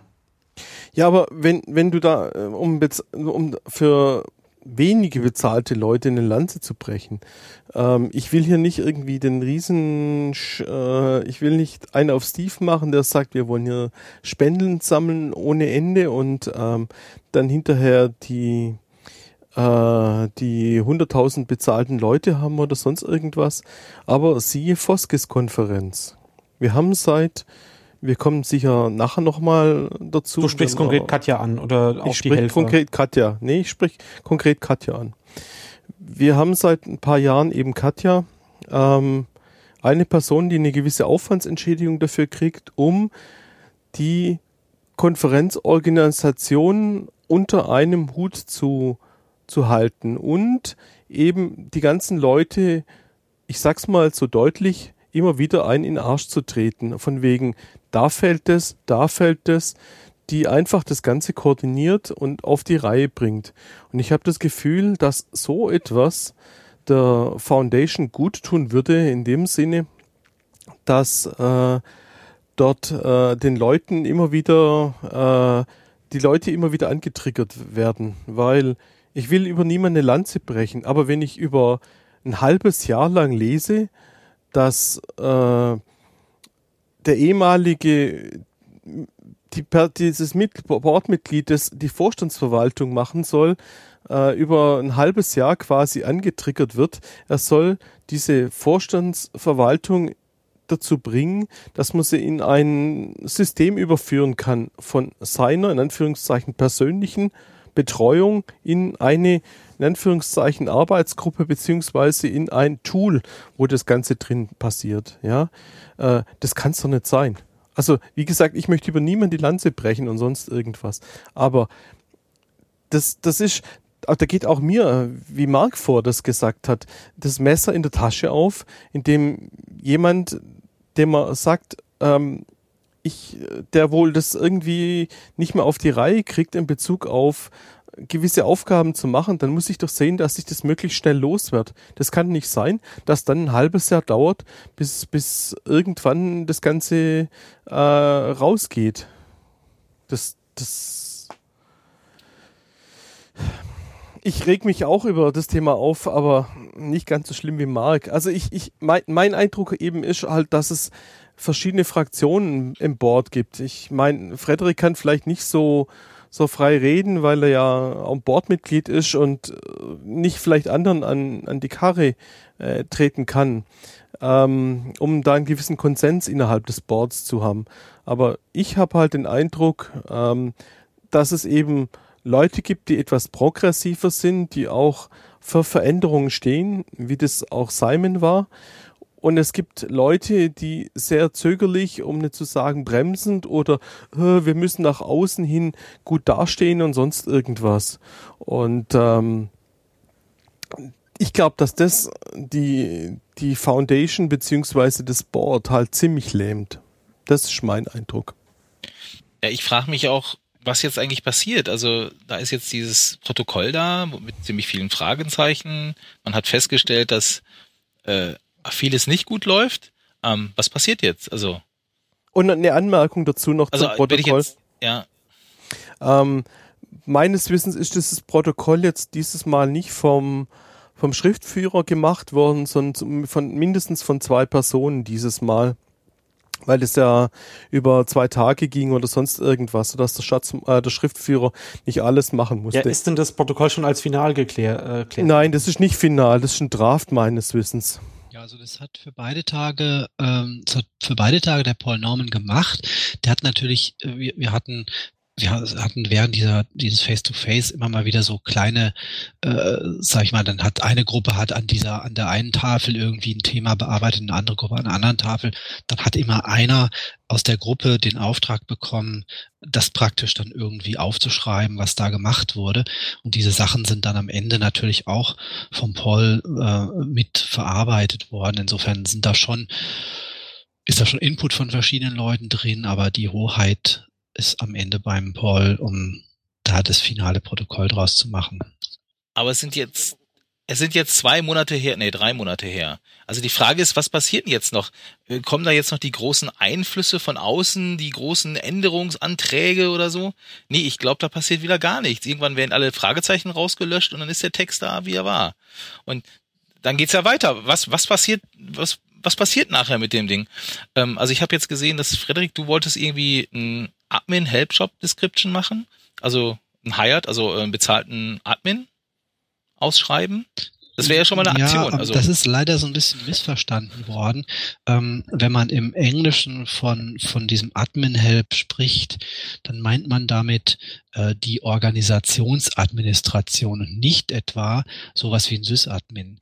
Also da geht es um so Sachen wie, also ja, ich, ich sag mal, um so ein bisschen Sekretariatstätigkeiten, ja. Teamassistenz. anberaumen, äh, Leuten in den Arsch treten, dass sie auch die Termine einhalten oder dass sie das Doodle ja, so ausfüllen. hat ja so ein bisschen solche, einfach Genau. Solche, Ja, solche Sachen. okay. Ja, also darum ging's und darüber wurde auch auf dem Board äh, Face-to-Face gesprochen. Ähm, es gab einige, die sind praktisch schon in das Face-to-Face rein mit der Ansicht, wir brauchen das auf jeden Fall. Ich bin in das Face-to-Face rein mit der Ansicht, was für ein Schwachsinn. Und wir haben uns dann irgendwo in der Mitte geeinigt und haben haben gesagt, das wäre ja schon, äh, wir sollten das schon mal ausprobieren. Äh, wir sollten mal aufschreiben, welche Sachen wir eigentlich alle gerne, bei welchen Sachen wir Unterstützung gebrauchen könnten. Und das habe ich gemacht und äh, das wird jetzt weiter diskutiert. Da wird dann so ein bisschen geschaut, wo, wie, wie kann so ein Beschäftigungsverhältnis aussehen, also in welchem Land und mit welchen Bedingungen und so weiter würden wir dann überhaupt so jemanden beschäftigen, was muss der können, was, was verlangen wir von dem und so weiter. Ähm, und dann wird es vielleicht irgendwann so eine, so eine Ausschreibung geben, wo wir mal fragen, hey, hätte denn jemand Lust, das zu machen? Ähm, ich habe sogar in meinem Budget fürs laufende Jahr dafür ein halbes Jahr vorgesehen. Das heißt, theoretisch könnte man äh, ab Mitte des Jahres jemand aber nur für, also da geht es jetzt nicht um eine volle Stelle oder so, sondern geht es um sowas, so einen Job von, sage ich mal, vielleicht zwei Tage die Woche oder so, also weniger als eine halbe Stelle. Ähm, ja, also das, das steht im Raum. Das, es gibt die berechtigte Frage von Kritikern, was sind denn all die vielen Sachen, lieber Vorstand, die ihr im Moment leider alle machen müsst und die euch davon abhalten, die wichtigen Dinge zu tun? All diese Sachen, die ihr dann gerne der bezahlten Kraft aufgeben möchtet. Und da habe ich dann auch nicht so die perfekte Antwort drauf, weil ähm, ich glaube eher, dass es so ist, wenn man erstmal so eine bezahlte Kraft äh, zur Verfügung hat, dass einem dann, äh, dass einem dann auch Sachen einfallen, wo man sagt, hey, ich könnte die doch eigentlich mal hier das und das erledigen lassen oder so. Mm, Ja, also das, das ist dieser, dieser Stein ist angeschubst worden und der ist im Rollen, aber der rollt sehr langsam. Wie alles bei der OSMF. Ich hätte eine Frage zum Protokoll dieses Face-to-Face-Meeting. Sind alle Inhalte, die in das Protokoll rein sollen, schon drin oder sind da noch Fragezeichen da, weil Zulieferungen fehlen? Weißt du das zufällig? Ähm, ich kläre das mal gerade und wir kommen nachher nochmal drauf zurück. okay, danke.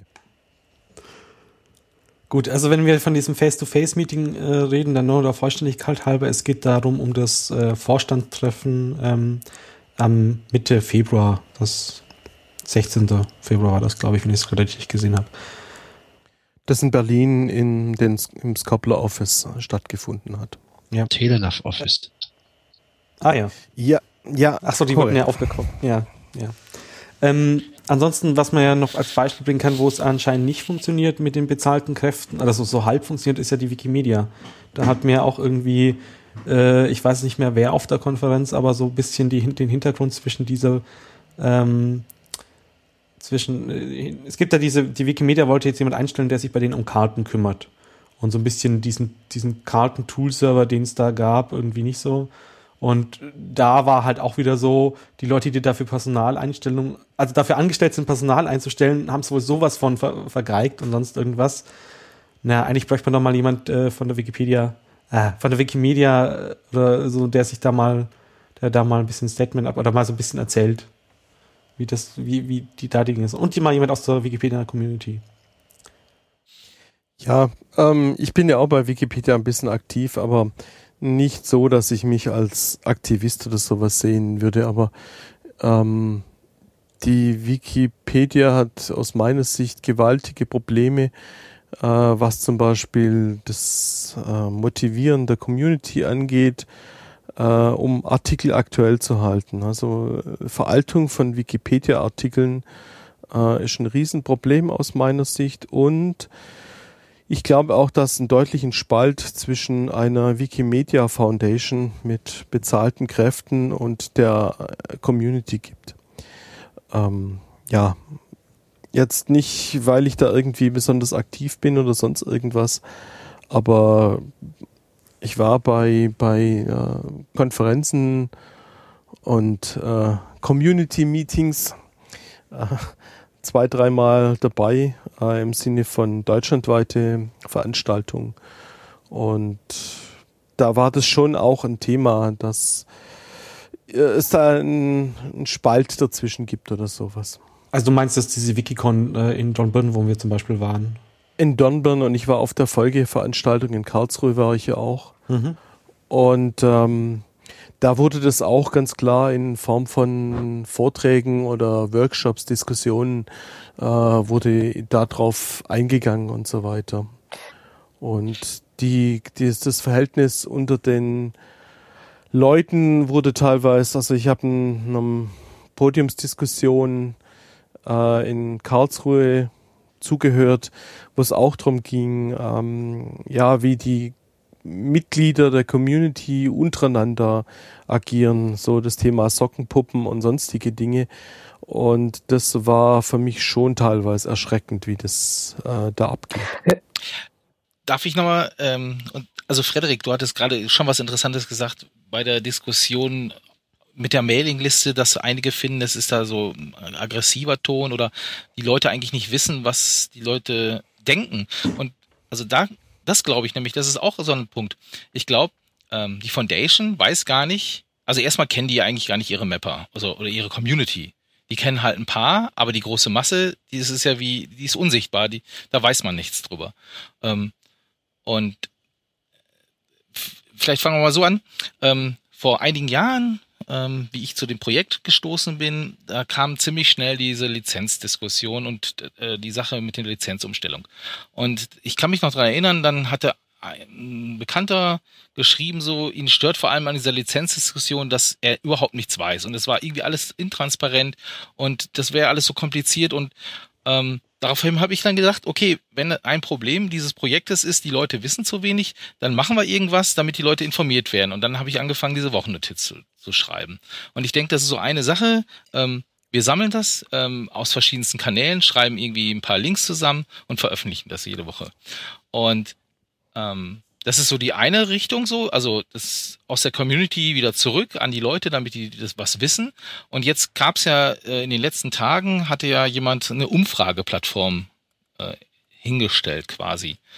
Und äh, ich finde, das ist eine Sache, da könnte man wirklich mal länger sich drüber unterhalten, ob das nicht eine Sache ist, wo wo auch die Community vielleicht auch mal Aussagen Sachen machen kann, ähm, was wir eigentlich wollen und auch die Foundation vielleicht mal ein Gefühl dafür kriegt, was, was, was wollen die Mapper und was wollen die Mapper nicht. Und dann können die auch mal endlich mal entscheiden, so, ja, die haben sich dafür entschieden oder dagegen oder äh, und es ist nicht alles so in dem so luftleeren Raum passiert. Ähm, wir haben das eigentlich als Kurzmeldung äh, für nachher vorgesehen, aber wir können das gerne mal vorziehen. Ähm, um, um das jetzt mal hier vielleicht mit reinzubringen, weil das, ich denke schon, dass es eine große Sache sein könnte oder äh, werden könnte, die die Community nach vorne bringt oder so. Okay, das heißt, es geht um die Umfrage-Plattform, äh, die äh, Harald Hartmann, also osm.haraldhartmann.de slash Umfrage, wohl jetzt online gestellt hat. Genau, die meine ich. Ähm, die sieht nach komplett selbstgestickter Software aus, oder? Er verwendet da jetzt kein bestehendes Umfragesystem oder sowas. Genau, also ähm, er hat sie wohl programmiert mit ein paar Frameworks und die Idee, die er hatte, ist, ähm, dass jeder Mapper eine Frage stellen kann und andere Mapper antworten einfach drauf. Das war, glaube ich, seine Grundidee. Ähm, und wenn man auf die Seite geht. Also man loggt sich mit seinem OpenStreetMap-Account ein, ähm, muss dann irgendwie, ja, darf da Benutzereinstellungen lesen und dann sieht man die ganzen Umfragen. Und dann die erste Umfrage ist zum Beispiel, wie oft schaust du im deutschsprachigen Umf Forum vorbei, stündlich, täglich, wöchentlich, monatlich. Und dann kann man auch noch sagen, okay, man möchte gerne anonym abstimmen. Und man kann auch noch irgendwie einen Kommentar mit angeben. So. Genau. Ähm, also ich Ah. glaube, er, er, er arbeitet daran, also weil ich habe heute schon wieder neue Funktionen entdeckt. Ähm, man kann schon einige interessante Sachen sehen und einige Funktionen sind auch schon integriert. Also erstmal siehst du an, die Umfragen, die, an denen du schon teilgenommen hast, äh, kannst du ausblenden. Ähm, du siehst die Verteilung, wenn du abgestimmt hast, wie die anderen abgestimmt haben, um einfach auch mal ein Gefühl zu kriegen, ähm, was, was die anderen denken. Und ich meine, das ist jetzt so der erste Versuch. Ich glaube, das Ding gibt's jetzt seit ein paar Wochen oder so. Mhm. Ja, also an sich, ich, also okay, muss ich anders aufziehen. Der nächste Verein, in dem ich jetzt äh, äh, so ein paar Experimente in die Richtung mache, und zwar, äh, wir haben einen Freifunk in München. Ähm, okay, letztes, ja, kurze Ab Anhandlung dazu, ein, zwei Sätze. Äh, wir hatten letztes Jahr im November, Oktober so fünf Knoten und jetzt haben wir 400. Ähm, das braucht natürlich einen Verein im Hintergrund und da haben wir dieses Mal das Experiment gemacht. Ähm, dass man einen Verein, einen gemeinnützigen Verein baut, der sich selbst über Liquid Feedback, na okay, wie war das jetzt nochmal? Liquid Feedback ist das, das Konzept und dann gibt's halt ähm, Tools wie, nee, andersrum. Liquid äh, Democracy ist das Konzept und es gibt Tools wie Liquid Feedback oder Adhocracy, die das entsprechend umsetzen. Und da, da kann man halt, im Prinzip ist das genau das, was wie so eine Umfrageplattform, nur eben ähm, mit ein paar Zusatzfeatures. Also man kann delegieren, man kann eben, äh, was glaube ich auch schon bemängelt wurde, dass hier jeder einfach so eine Umfrage starten kann. Mm, man muss da, je nachdem wie es halt eingestellt ist, bei so einem Liquid Feedback System ähm, halt zum Beispiel erstmal so ein Quorum erreichen. Also man muss mindestens, zum Beispiel bei uns ist es gerade so, man muss mindestens ein, zwei andere Leute finden, die das, die das auch interessant finden, das Thema und ähm, dann geht es erst überhaupt in, in, ja, in eine Diskussion oder in, in eine Abstimmung. Mm, Ist natürlich noch ein bisschen krasser als das die normale Umfrageplattform, also sowas wie, wie dieses, ähm, ja, nimm mich jetzt äh, stirbtalk.de zum Beispiel. So. Das ist mal ganz nett, da die Meinung abzufragen, aber ähm, das ist jetzt ja keine, keine repräsentative Darstellung der, das jetzt keine Entscheidung wie, ja, äh, wir wechseln jetzt die Lizenz oder sowas. Naja, das, das natürlich nicht, aber es ist, erstens ist es total einfach. Also diese Umfrageplattform, wenn du da drauf gehst, nach drei Minuten hast du die verstanden. So, das finde ich ja schon mal wichtig. Das hast du nämlich bei diesem äh, Liquid Feedback System überhaupt nicht. Da kannst du dich drei Stunden mit beschäftigen oder drei Tage und du hast sie nicht verstanden. Also das, also das ist besser geworden. Die, die gerade die neueste Version von der UI äh, macht da vieles einfacher. Aber klar, richtig verstehen tut man es natürlich auch erst, wenn man wenn das äh, Ding hat. Ich, ich verstehe jetzt nicht, warum man halt nochmal Zeug doppelt und dreifach entwickelt. Also gerade mehr, Mehrfachauswahl, eigentlich möchtest du halt da so ein bisschen mehr advancedes Wahlsystem, wo du halt dann wirklich ordnen kannst, was welche Option dir am liebsten ist und und so weiter. Also ich glaube, Schul war Schulze-Verfahren dafür die, die, die Bezeichnung. Na, ich, ich verlinke da mal so ein, ja, aber ich, Video. also an sich finde ich die Idee jetzt, die er hatte, da gar nicht so schlecht. Also eine völlig, also er kommt einfach von der einfachen Umfrage und wenn wir, wenn er jetzt dabei bleibt und wir unser Feedback geben und wir jetzt sagen, hier, guck mal, das hätten wir noch gerne und für uns würde das und das noch wichtig sein. Also wie zum Beispiel jetzt der Vorschlag, ich glaube, Frederik hatte ja auch gemacht, ähm, jeder kann ja was einstellen, aber nicht jeder stellt am Anfang direkt eine perfekte Frage oder hat alle perfekten Antworten dabei. Dass man so eine Art, vielleicht kleinen Review macht, ja, machen wir bei der Wochennotiz auch zum Beispiel, ähm, und es dann einfach freigibt. Also wenn irgendwie fünf Leute drüber geguckt haben und gesagt haben, ja, für mich passt jetzt die Umfrage, ähm, dann können alle das sehen oder so. Ich glaube. Ja, und vorher ist es so eine Vorabfrage oder so, irgendwie so was ähnliches. Ich glaube, dass diese, diese, sag ich mal, diese äh, länger komplizierteren Tools, so wie das äh, Liquid Feedback, die haben doch auch so eine Stimmrechtsübertragungsgeschichte, oder? Dass ich sagen Genau. kann, ich vertraue jetzt dem Andi, dass er in Sachen Tagging äh, immer die guten Entscheidungen trifft und deswegen gebe ich ihm einfach meine Stimme, aber nur für Tagging und nicht für äh, Lizenzwechsel oder sowas. Genau, also diese Delegation ist mit drin. Ähm, deswegen finde ich halt, also wie gesagt, meine Meinung ist nach wie vor, ähm, lieber mal schauen, ob das Liquid Feedback nicht was ist und wie man das so konfiguriert, dass man zum Beispiel da ein ja, es gibt da verschiedene Bereiche. Also ich glaube, Themengebiet ist der richtige Griff dafür. Macht, wo man halt solche einfache Umfragen machen kann, anstatt ein zweites Umfragetool zu entwickeln, das dann am Ende äh, Legit Feedback eine weitere, eine weitere Implementation von Liquid Democracy ist. Aber da muss ich ganz klar sagen, also seit ich noch bevor ich überhaupt erstmalig in den Vorstand kam, hatte ich mir schon überlegt, hey, so ein Liquid so ein Liquid Feedback System für die USMF wäre cool, wenn wir das automatisch so machen könnten, dass die USMF-Mitglieder da Stimmrecht kriegen äh, und so weiter und so weiter.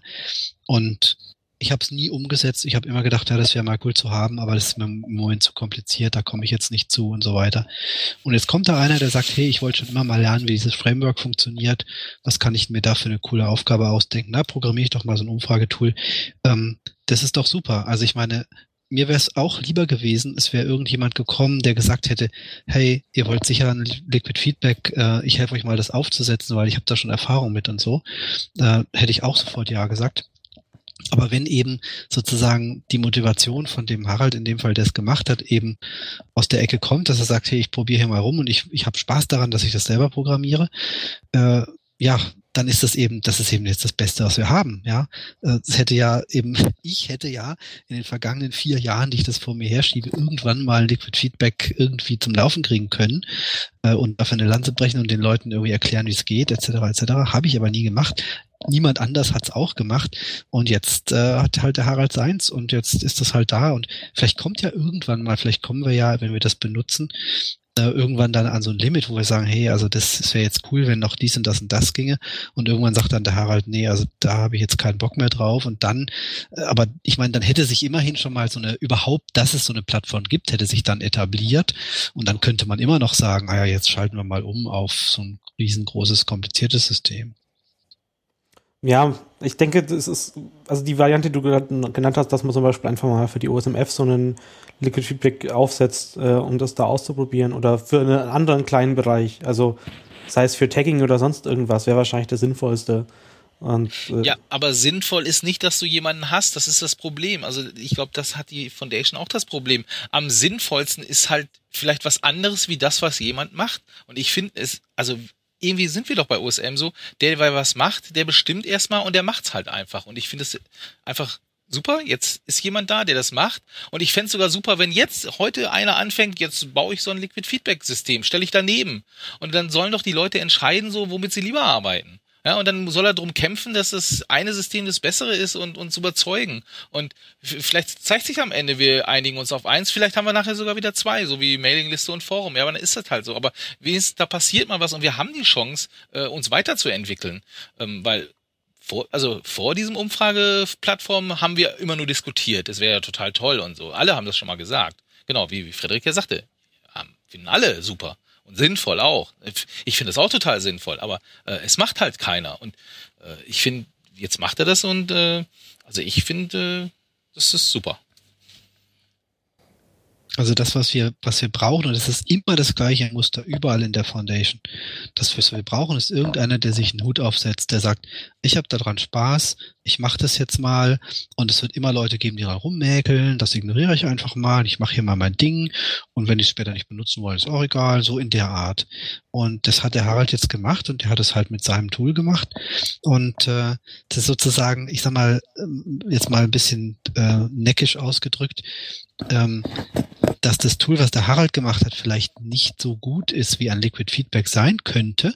Das ist der Preis, den wir da zahlen und im Gegenzug kriegen wir dafür aber Haralds Engagement, weil für ein Liquid Feedback hätte er sich vielleicht überhaupt nicht engagiert, weil ihn das nicht interessiert hätte.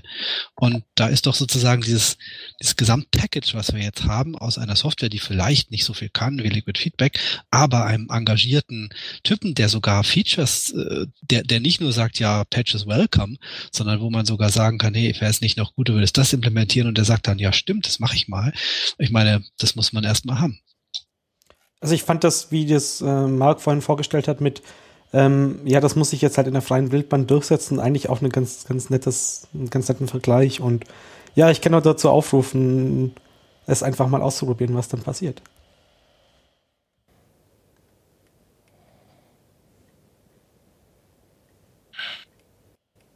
Ich habe noch eine Frage an Frederik, was die Kommunikation im Vorstand Also wir hatten betrifft. vorhin über diese Vorstandsprotokolle oder das Protokoll vom Face-to-Face gesprochen. Ich habe hier nebendran so ein bisschen mit dem Paul gechattet. Und er sagt, die Fragezeichen, die vielen, die sind halt hauptsächlich Stellen, wo die Fotos nicht lesbar waren oder nicht gut lesbar waren. Und da braucht er wohl noch Hilfe von anderen, die ihm so ein bisschen helfen, diese Sachen zu dechiffrieren. Ähm, und äh, bei den weiteren Kapiteln, also im weiteren Teil des Meeting, des der Minutes, gibt es dann so ein paar Überschriften. Also nach, nachdem in 88 Prozent vom Text nur so die äh, was what works and what doesn't work aufgelistet sind. Und man denkt danach, ah, jetzt kommen die coolen Lösungen.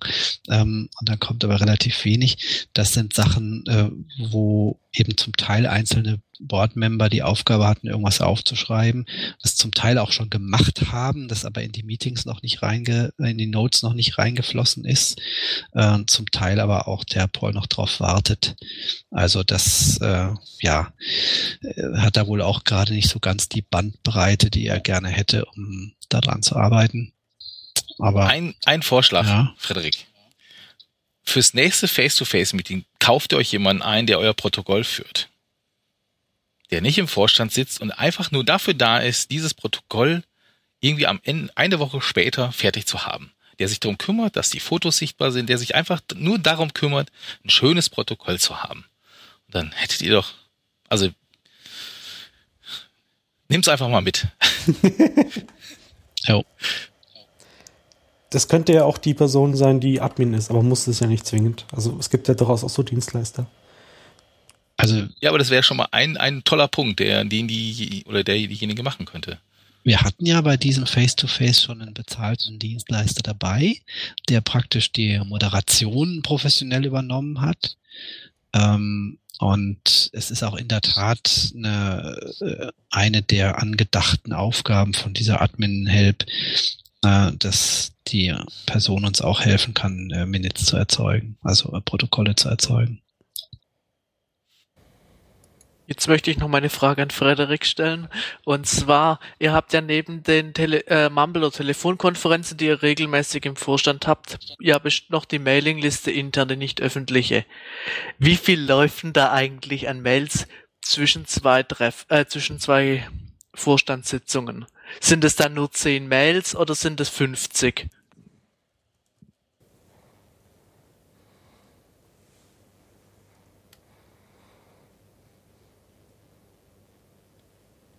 Ich vermute, Frederik zählt. Äh, wieso werde ich, wartet gerade irgendjemand auf mich? Ja, ich habe dich gefragt und zwar zur Aktivität zwischen den ähm, Hallo? Vorstandssitzungen. Hörst du mich nicht? Also äh, Michael, äh, Michael N. hat vorhin gefragt, ähm, wie viel Mails denn hin und her gehen auf der Vorstandsmailingliste, auf der internen. So zwischen den Vorstandssitzungen. Also sorry, das ist irgendwie habe ich da ein Audioproblem, den Michael habe ich gar nicht gehört. Euch höre ich gut. Also ähm, das Mailvolumen auf der Vorstandsliste ist relativ klein. Ich, ich gucke mal gerade hier in meinen Folder.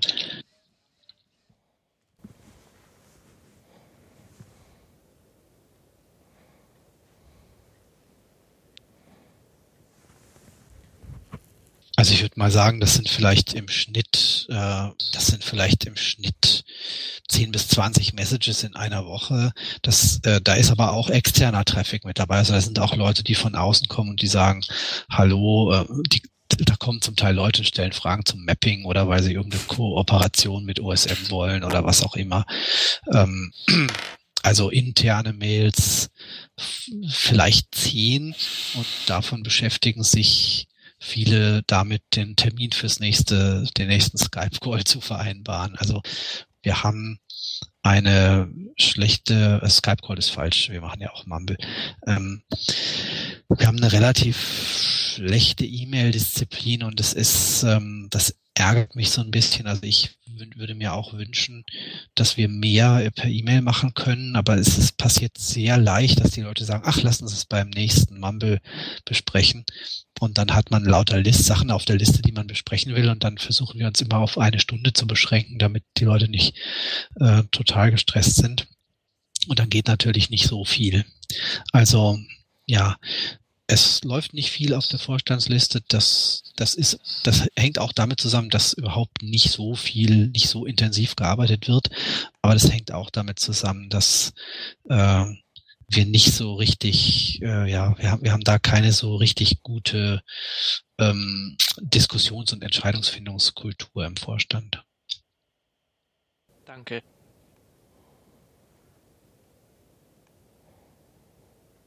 Wenn du das Danke nicht gehört hast, es kam ein Danke. das habe ich gehört, ja. Okay, interessant. Ja, wir haben leider heute ein bisschen verschiedene technische Probleme. Ähm, die Leute im Stream meinten auch, dass es da irgendwo mal immer wieder Aussetzer gibt. Äh, ich habe gerade auch noch mal mit äh, Kato, der uns dieses Gateway, also wir benutzen diesmal zum ersten Mal ein, ein äh, Gateway, das sozusagen vom Server direkt, au- von unserem Mumble-Server direkt auf den Streaming-Server das, das pusht.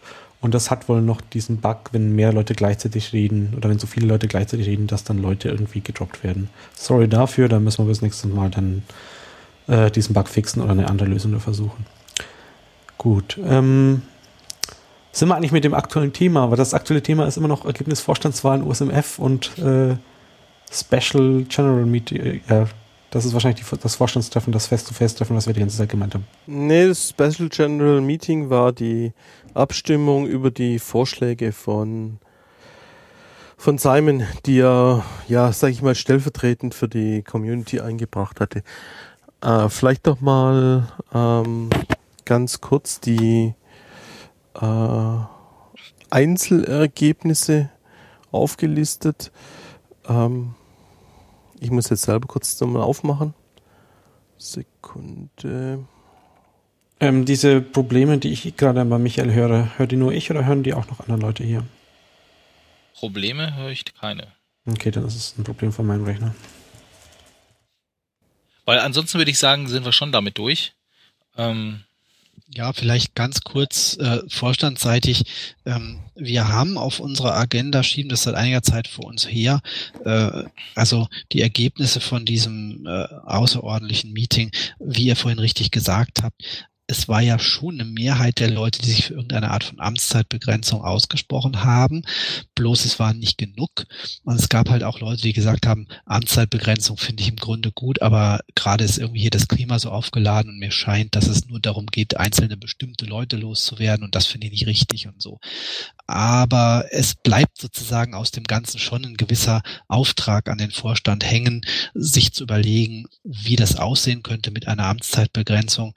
Eine Sache, die auch oft kritisiert wird, ist, dass in dem Moment, wo ein Vorstandsmitglied gewählt wird, man nie so richtig weiß, für wie lange der eigentlich gewählt wird, weil das Mhm. immer davon abhängig ist, weil es heißt immer, bei jedem, bei jeder Wahl scheiden die zwei Ältesten aus, aber wenn in der Zwischenzeit einer schon freiwillig gegangen ist, dann ist also ist alles ein bisschen durcheinander immer und unvorhersehbar und äh, das würden wir schon alles gerne mal aufräumen. Aber ja, das ist so ein Agenda-Item, was sicherlich irgendwann angegangen wird, aber so Riesenpriorität hat es natürlich auch nicht. Aber es erfreut zu hören, dass der Vorstand drüber nachdenkt in der Ecke. ja, sind Den wir denn Impuls in der der Politik hier oder Community. was? Also ich bin doch nicht hier, äh, was sind das denn für Sonntagsreden? Wir denken ja mal darüber nach. Also wenn ich das höre, ja, ich denke auch ständig über alles Mögliche nach, aber da kommt hinten nichts bei raus. Also äh, ich, ich finde ja, die Liste, die, die Action-Items, die da dran sind, die sind ja schon mal sehr schön. Und ich denke, wir sollten uns das mal vielleicht als Aufgabe nehmen, äh, einfach da jetzt mal nachzuhaken, ja, so, ähm, das ist ja jetzt vor zwei Monaten, nee, das war ja am 16.02. Was? Ja? Oh, hört ihr mich noch? Jetzt wieder. Jetzt hören wir dich. Ah, okay. runtergerutscht. Ah, ich schuss, sorry. Ähm, ich fange nochmal an. Ähm, es sind ja schöne Action-Items hier in diesem Protokoll, wo jeder sagt, so, hier, das würde ich gerne mal machen. Äh, vom 16.02. ist die Liste und ich würde mal denken, dass wir als Aufgabe das mal übernehmen, einfach jetzt mal nachzufragen und nachzuhaken, was ist denn da jetzt passiert? Und ich glaube, dadurch können wir ja dann danach mal wieder in der Wochennotiz oder so festhalten und dann eine Liste machen, so, die und die Sachen sind und die sind fertig oder die sind angegangen oder das und das passiert gerade. Ist ja einfach auch eine News, also kann man ja mal angehen. Und ich glaube, das sollten wir wirklich mal machen. Du kannst ja äh, einfach ein weiteres Repository bei GitHub äh, erstellen, wo man dann so die Dinge abhaken kann, wenn sie erledigt sind. Also nochmal äh, zur Bekräftigung, ich finde jede Art von äh, Öffentlichkeit, die die Vorstandsarbeit kritisch begleitet, gut, wobei kritisch muss ja nicht immer heißen, also kritisch begleichen kann ja manchmal sogar auch wertschätzen heißen, kann ja auch manchmal heißen, hey, das habt ihr gut gemacht, aber eben zumindest jemand, der sich überhaupt mal dafür interessiert, weil die aller, allermeisten Leute in der OSMF interessieren sich ja einen feuchten Furz darum, darüber, was im Vorstand funktioniert, ja. Die sind da eingetreten, weil sie sagen, OSM finde ich gut, ich will das unterstützen, ich bezahle hier 15 Pfund im, im Jahr und äh, schreibe mich mit auf die Liste. Aber sobald dann auf der OSMF-Liste mal irgendeine Art von Diskussion, eine ganz normale Diskussion, die nicht mal irgendwie ein Streit ist, sondern nur ein paar Für- und Widermeinungen, dann gibt es sofort Leute, die sagen, oh nee, oh, das ist mir hier alles, oh, äh, die Leute sind sich ja gar nicht einig. Ich hatte eigentlich gedacht, ich unterstütze hier irgendwie einen, einen guten, äh, einen, äh, ein, ein, eine wertvolle Sache und jetzt diskutieren die hier plötzlich rum und wissen gar nicht, was sie machen wollen. Also das regt mich immer furchtbar auf. Ähm, ich hätte das sehr gerne, wenn sich mehr Leute einfach interessieren würden. Und es muss gar nicht interessieren im Sinne von, hey, ihr, ihr Idioten habt ja wieder gar nichts gemacht, äh, jetzt lasst mal die Hosen runter, sondern einfach Leute, die, die eben sagen, hey, ja, äh, ich habe euch ja hier auch gewählt und ich würde jetzt mal gern wissen, wie läuft's denn so und so weiter. Ne? Den meisten Leuten für die meisten Leute gilt, no news is good news. Die wollen am liebsten nichts hören aus dem Vorstand, weil sie dann davon ausgehen können, dass alles gut ist und dass sie keine Verantwortung haben, irgendwie selber was ändern zu müssen. Ja, also genau, also ich finde ja auch, ähm, ähm, wenn wir darüber berichten, erstens ist es ja auch eine Wertschätzung gegenüber die, die Arbeit, die die ja auch alle reinstecken, ja. Also ich denke auch, das, das hat überhaupt nichts mit Kritik im Sinne zu sagen, hier, ähm, aber weil es ein Punkt ist da ja auch, dass nur wenige Leute sehr viel machen. Ne? Das denke ich auch halt oft. Und wenn man das mal einfach mal transparent macht, vielleicht kommen dann Leute und sagen, hier, guck mal, ich, ich sehe das jetzt hier oder ich lese davon ständig. Vielleicht kann ich euch helfen. Hier, ein Task sagt mir, was ich machen kann, so. Die und die, da hätte ich Interesse oder ich habe es gelesen. Äh, das ist sehr viel Arbeit. Äh, das kann ich besonders gut. Also mache ich das jetzt, helfe ich euch, ja. Ähm, ja, also wir sollten das wirklich angehen, dass das mal ein bisschen äh, transparenter machen. Ähm, und auch ein bisschen mehr Öffentlichkeit machen, was der Vorstand eigentlich macht und, und äh, wie es da weitergeht jetzt. Darf ich kurz was sagen? Ja, aber du darfst immer was sagen. Ähm, also zum, zu dem, was der Frederik gerade gesagt hat, ähm, ich hab, bin eigentlich in die USMF eingetreten, weil ich schon will, dass sich was tut und habe auch ein, zweimal auf die Mailingliste geschrieben. Die Reaktionen sind aber oft, wenn man eigentlich nur mal kritisch nachfragt, oh, wir brauchen Moderation. Es ist halt schon, man traut sich eigentlich gar nichts sagen oder fragen und das ist halt ein gewisses Problem. Und solange da diese, diese ja, Stimmung auf der Mailingliste nicht anders ist und die Vorstände dann als Reaktion gar nichts mehr drauf sagen, weil irgendjemand mal nachgefragt hat, dann traut man sich auch gar nicht mehr fragen. Und ich glaube, dass das vielen so geht und dass eigentlich ein kleiner Teil nur eingetreten ist, weil sie nichts hören wollen. Also braucht es aus deiner Sicht dann ein, ein Forum, also im Forum ein, eine Kategorie, in der nur OSMF-Mitglieder schreiben können? Oder da, weil Leute nicht mit Maillisten klarkommen? Das hat doch neulich nein, nein, irgendjemand mal gemacht, sowas, oder? So ein, so ein Forum, so ein OSMF-Forum. Ich meinte, da hat einer eins gestartet. Ja, aber da hast du, sorry, da hast du wieder genau das gleiche Problem wie in der Mailingliste. Irgendjemand stellt eine Frage und dann heißt, uh, sorry, nee, das, das also, ist doch, äh, ich glaube. Das Problem, das, das Problem ist halt, dass viele Leute mit Mailinglisten nicht umgehen können. Also zum Beispiel, die lassen sich jetzt alles in ihre Inbox äh, äh, direkt zukommen lassen. Und da ist natürlich eine Mailingliste, wo sonst nichts kommt, wo plötzlich jetzt fünf E-Mails Hilfe in meiner Inbox drin sind dann klar, also da, das sind die Leute halt irgendwie, ähm, haben dann gewisse Leute ihre, ihre Probleme damit. Aber das ist ja nicht das Problem, dass die Leute sich angegriffen fühlen, also vor allem jetzt aus dem Vorstand, wenn man eine Frage stellt. Also will ich jetzt einen Frederik speziell ausnehmen, aber immer dieses, oh Gott, es hat jemand eine Frage gestellt, der kritisiert mich, der hasst mich äh, wir brauchen Moderation. Das ist halt einfach ein Problem und das ändere ich auch nicht, indem ich ein äh, Forum habe oder sonst was habe. Ähm, genau. Das ist halt einfach so ein gewisses, ja, diese Angriffsgefühl, dass man sich immer gleich verteidigen muss oder so, das ist halt schlecht. Okay, das heißt, diese, diese Anfrage war wirklich vom, vom Vorstand her Hilfe, da diskutieren Leute, die, die möchten böse was uns und nicht von irgendwelchen Leuten, die auch auf dieser Mitgliedermailingliste sind mit äh, warum schreibt ihr hier was? Also ich habe dieses Gefühl und habe deshalb auch etwas immer so ein bisschen Hemmnis, da überhaupt mitzuschreiben, weil ich das nicht wieder provozieren will. Also ich sag mal, die beste Art, wie man, wenn man, also es gibt Leute, die, die haben damit gar kein Problem, die äh, fragen einfach jede Woche nach, hey, äh, ihr wolltet doch das und das machen, habt ihr denn da inzwischen was gemacht und so und äh, machen sich dann zum, haben kein Problem damit, wenn, wenn alle vor ihnen Angst haben oder alle ihr Feind sind und so weiter. Es gibt aber auch eine relativ subtile Art, wie man ähm, äh, wie man mit solchen Situationen umgehen kann, und zwar indem man Hilfe anbietet, indem man hingeht und sagt, hey, ich habe den Eindruck, da und da geht's nicht voran. An wen kann ich mich denn da wenden? Ich würde da gerne mal mithelfen. Und ähm, das ist, äh, das, das ist im, im Endeffekt, also vorausgesetzt natürlich, man hat die Zeit, dann auch wirklich ein bisschen was zu tun. Aber das ist genau so was, da wird ja nicht von einem verlangt, dass man unglaublich viel macht, aber man kommt gleich total anders rüber, weil niemand kann dich an, niemand kann dich angreifen dafür, dass du Hilfe anbietest. Äh, zugleich äh, kann natürlich, also wenn dann Hilfeangebot nicht angenommen wird und dann irgendwie ein, ein zwei Wochen später immer noch nichts fertig ist, dann hast du natürlich alle Recht, alles Recht der Welt nachzufragen, zu sagen, hey, äh, ich hätte jetzt echt mal gern, dass mal dieses Dokument fertig wird und, und ich würde echt da mithelfen. Ich habe schon vor zwei Wochen gesagt, dass ich mithelfe und äh, sag mir doch mal, was ich tun kann. Ne? Äh, das ist eigentlich, ähm, sag mal, kann man mal probieren.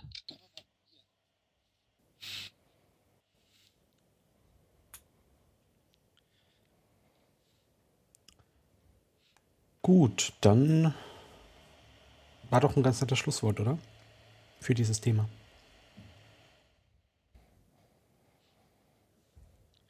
Ja, ich gehe jetzt auch davon aus, dass die OSMF vor Hilfe äh, erstickt. naja. Gut, ähm, du wolltest was zur SOTM 2015 berichten, Michael. Das schließt sich eigentlich gleich da an das Ganze ein bisschen an.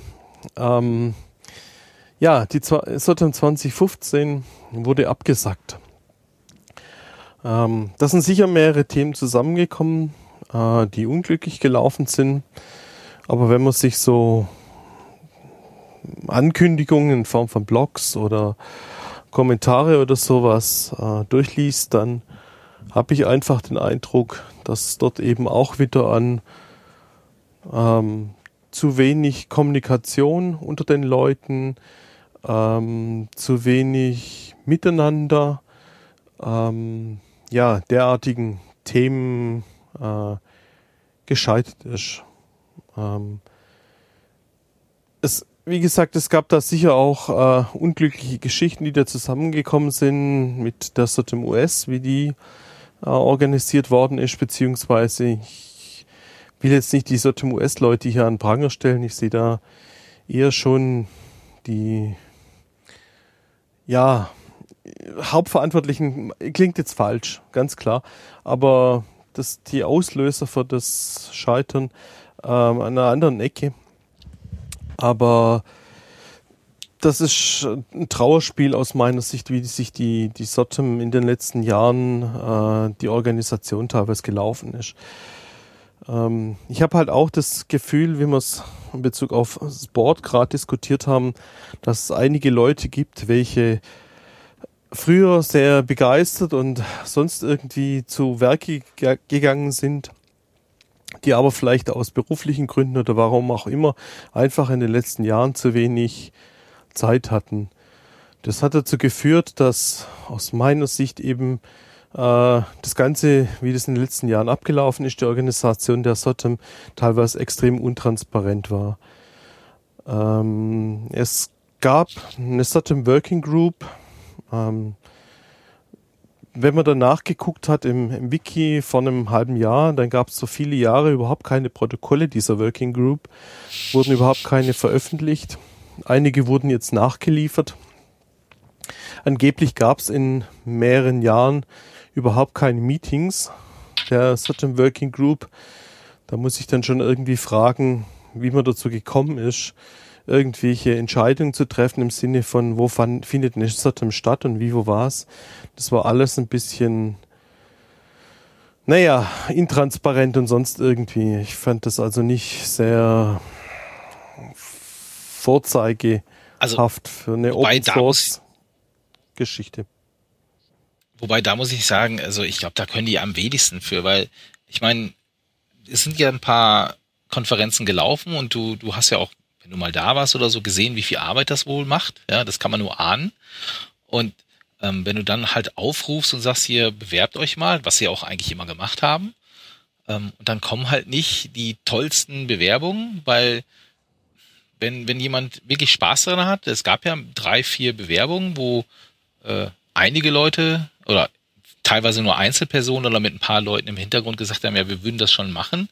Und dann kam noch unglückliche, du sprachst immer von unglückliche äh, Zufälle. Ähm, ja, die sind dann halt manchmal so, ne, dass, dass die Termine zu, zu eng aneinander liegen oder dass äh, eine recht coole Konferenz in New York auf einmal dann die Amerikaner sagen, hör mal, das wäre doch super, wenn wir unsere da machen. Das ist halt manchmal einfach so. Und ich finde jetzt, da kann man den der Foundation an sich eigentlich wenig äh, Vorwurf machen.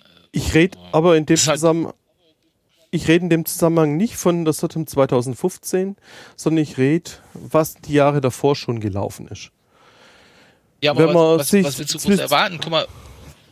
Ja, ich will nur sagen, dass es vielleicht auch nicht optimal läuft in der Ecke. Ähm, wenn man sich äh, die Foskis-Konferenz anguckt, dann ist die vielleicht auch nicht in Mustergültigkeit, aber äh, man hat da äh, Sachen gemacht, wie dass man Konferenzhandbuch aufstellt. Das heißt, man hat äh, ein Dokument geschaffen, in dem drin steht, zu welchem Zeitpunkt ist was zu machen. Wie viel Geld ist zum Beispiel einzuplanen für das Catering auf der Konferenz und so weiter. Solche Sta Sachen stehen in einem Konferenzhandbuch drin, von wegen, wann ist eine, ein Call for Location oder sonst irgendwas aufzusetzen. Ähm, sowas vermisse ich in der Sotem Working Group. Äh, geschweige denn, wie gesagt, dass ich komplett vermisse, dass in manchen Jahren angeblich kein Meeting der Sotem Working Group gegeben hat. Was ich ein bisschen strange finde, weil in den Jahren auch eine Konferenz stattgefunden hat. Also das sind so Sachen, die ich einfach ein bisschen seltsam finde. Klar profitiert auch äh, eines, äh, eine Foskis-Konferenz von einer Katja, die eben den Leuten in den Arsch tritt. Das ist das, was da eben be bewundernswert ist, dass eine Person da ist, äh, die einfach eine Aufwandsentschädigung kriegt, die das Ganze aber dann durchzieht und dafür sorgt, dass das Ganze funktioniert. Und irgendwo kann ich das verstehen, dass sowas dann äh, von internationales Sotem eben auch geben könnte.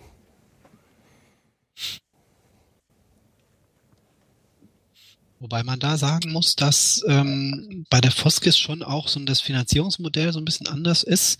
Äh, die Foskis nimmt relativ viel Geld ein, dadurch, dass diese Workshops für 100 Euro äh, pro Nase verkauft werden. Sponsorship ist da gar nicht so groß, also die Haupteinnahmen sind, äh, sind durch Workshops. Da kommen insgesamt mit Eintrittsgeldern und Sponsor und so kommen da irgendwie 60, 70.000 zusammen oder so bei so einer Foskis. Und dann äh, werden davon natürlich Kosten bezahlt für Social Event Catering und eben auch für äh, Personen, die uns helfen. Ähm, die äh, Sotem hat da nicht unbedingt so diese, also bei der Sotten ist praktisch der einzige nennenswerte Einkommensstream da das Sponsoring. Und es hat in der Vergangenheit, also die Birmingham, Birmingham Konferenz hat, glaube ich, unterm Strich 2000 Pfund verdient oder sowas. Da wäre also keine Luft gewesen, um jemand zu bezahlen, der da noch Sachen managt. Ähm, außer man hätte von vornherein gesagt, okay, wir müssen massiv mehr Sponsoren oder teure Eintrittspreise oder noch ein anderes Revenue-Modell haben. Ne? Ja, aber ich sag mal, Sotem war auch irgendwie aus meiner Sicht eine der ersten Konferenzen, wo da, oder ja, anders angefangen. Ich finde es etwas seltsam, dass es einen Vorstand gibt in der Foundation, der sagt, wir sind nicht darüber informiert, was, äh, was in der Sotem Working Group abgeht, wenn es ein Mitglied des Vorstandes gibt, das in der Sotem Working Group äh, aktiv ist. Das glaubt sogar Head ist der Sotem Working Group. Wie gesagt, ich möchte kein Fingerpointing machen oder sowas, aber ich finde es schon sehr seltsam, was da in der Sotem Working Group in den letzten Jahren abgelaufen ist. Und ähm, Birmingham, ähm, ja, der Vorstand hat sich ja da im Vorfeld auch dazu committed zu sagen, okay, das heißt, wenn wir jetzt da ein paar Euro Miese machen oder sonst irgendwas, äh, dann, dann springt die Foundation dafür ein, um das im Notfall glatt zu ziehen. Aber das sind aus meiner Sicht erste Anzeichen dafür, dass die System Working Group nicht besonders gut gelaufen ist. Ähm, wenn man auch sich zum Beispiel die argentinische Satem anschaut, die ganzen Announcements und so weiter, das war alles extrem zögerlich oder sonst irgendwas. Also Kommunikation, das kam alles irgendwann extrem spät und sonst irgendwas. Das passt alles für mich in, in ein Bild. Ja, also da ist gar keine Frage. Die in Argentinien sind viele Leute, viele Sachen sehr, sehr schief gegangen. Und äh, ich hatte da auch mit so ein paar Leuten von der lokalen, vom lokalen Organisiertrupp gesprochen und ich weiß nicht, inwiefern die übertrieben hatten, aber die haben das so dargestellt, als ob da wirklich praktisch irgendwie äh, bei vielen Leuten in der lokalen Gruppe viele persönliche Umstände zusammengekommen sind. Der eine hat seinen Job verloren, der andere seine Frau, der, dem dritten ist jemand in der Familie gestorben alles so Scheiß. Und man dachte, hey, also ihr habt das Unglück echt gepachtet.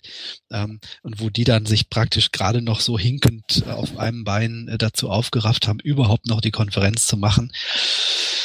Ähm, ja, aber dann ist doch die, also, die Working es, es hat in der Vergangenheit äh, lokale ja, eine Working Group hat es in dem Sinne, also eine, eine wirklich aktive Gruppe von vielen Leuten hat es in dem Sinne nicht gegeben.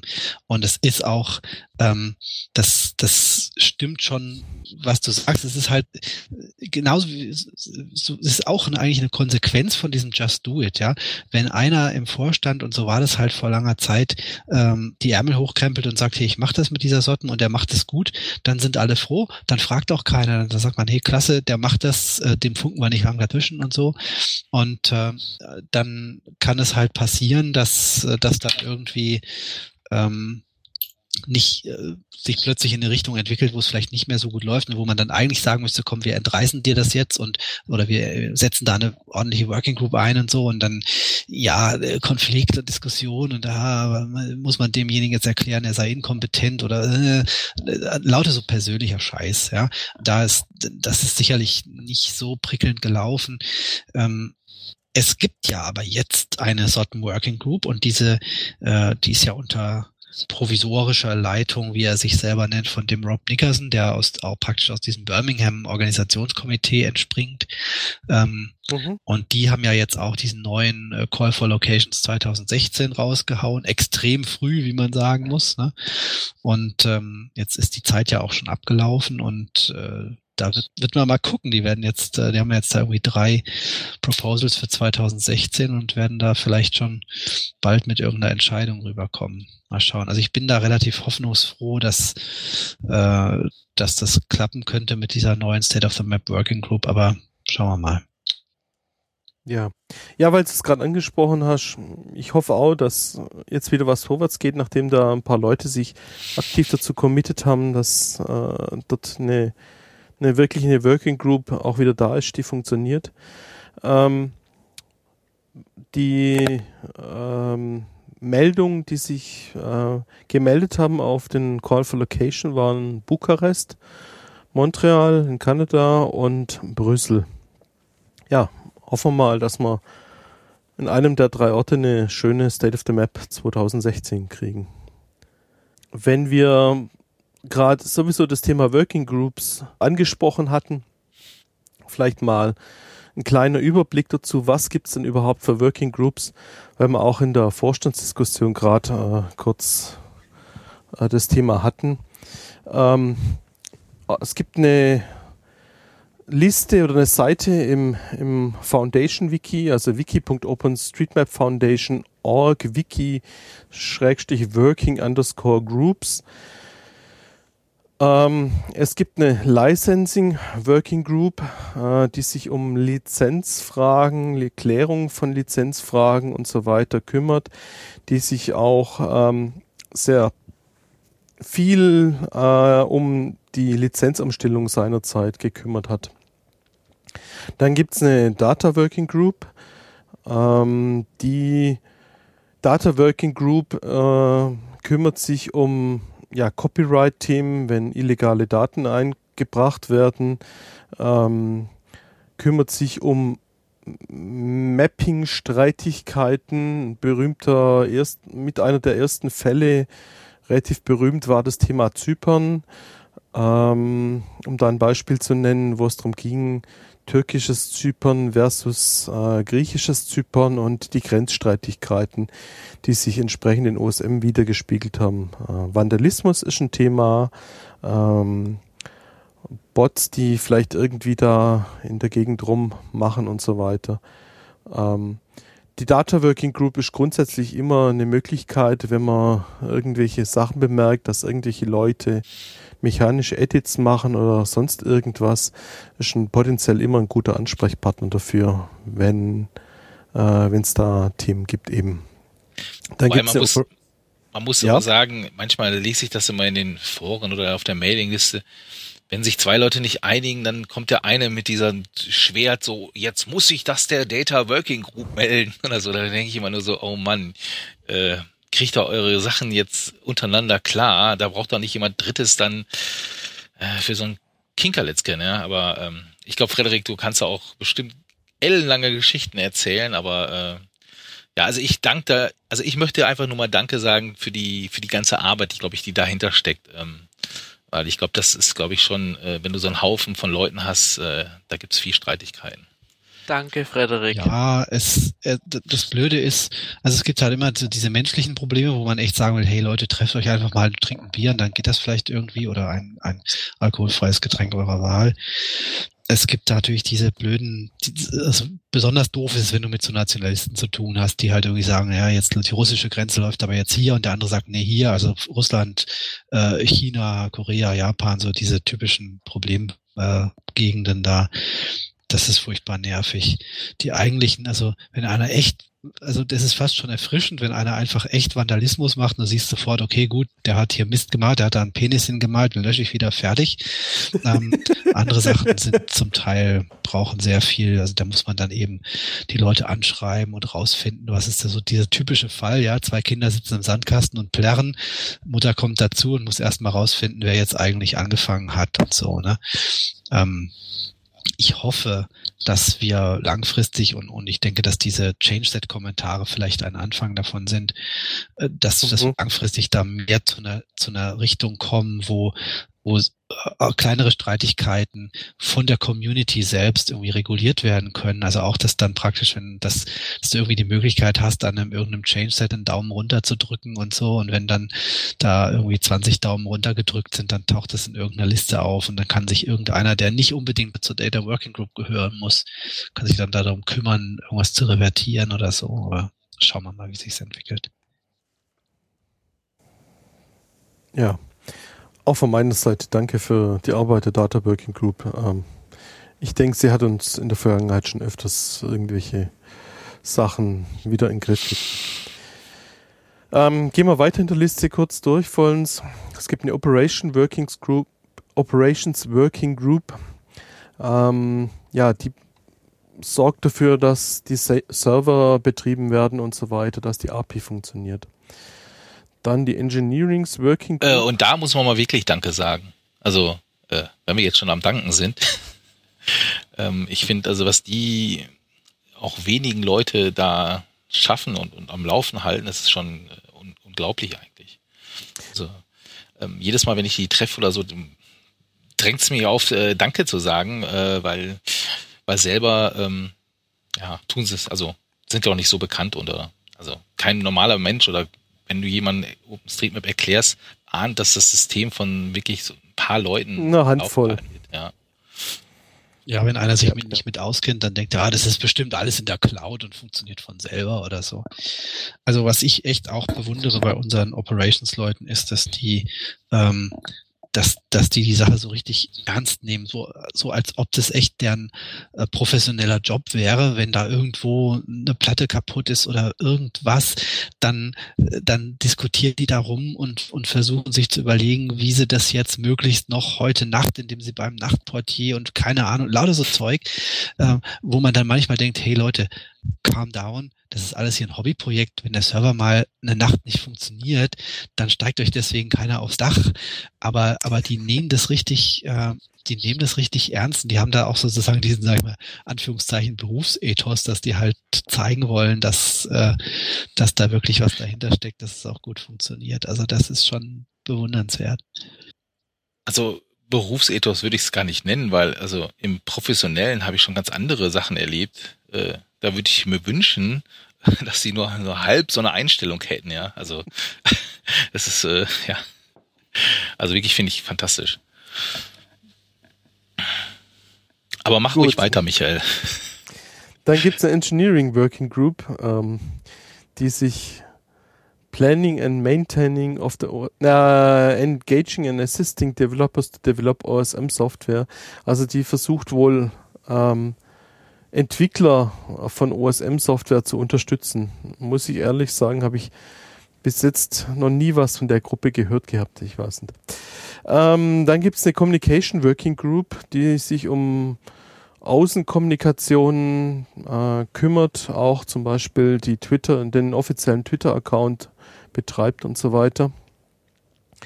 Dann reden wir über eine State of the Map Organizing Committee. Blablabla. Ähm, da haben wir gerade schon drüber geredet, dass jetzt ein bisschen rebootet worden ist und hoffen mal, dass die ein glückliches Händ- Händchen haben für die SATM 2016. Dann gibt es eine Local Chapter Working Group, die sich um äh, das ja, Thema Local Chapter, also Ländervertretungen von OpenStreetMap äh, kümmert, sei es um Aufstellen von Regeln äh, und auch das Akzeptieren und so weiter von, von solchen lokalen Chaptern und eine Strategic Working Group, äh, die über Langzeit Die ist tot. Strategien äh, sich kümmert. Das wären sie eigentlich schon. Was man sagen kann, äh, man kann eigentlich ganz klar sagen äh, und dazu aufrufen, dass sich die Leute in diesen Working Groups engagieren und äh, dort sich einbringen. Das ist eine gute Möglichkeit, äh, die Foundation voranzubringen und ähm, wie wir gerade gesagt haben, zum Beispiel bei der Operation Working Group, das ist eine, wirklich eine Handvoll Leute, die, die die ganzen Server und so weiter betreiben. Äh, die Leute sind sicher für, für Unterstützung dankbar in, in allen Arbeitsgruppen.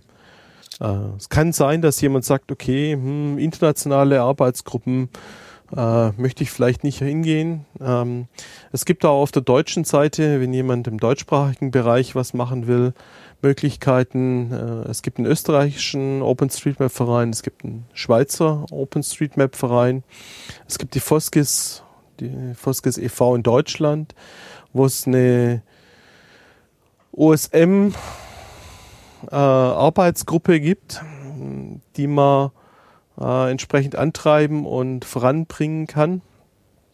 Die freut sich sicher entsprechend über äh, Leute, die da was tun und äh, das Thema voranbringen.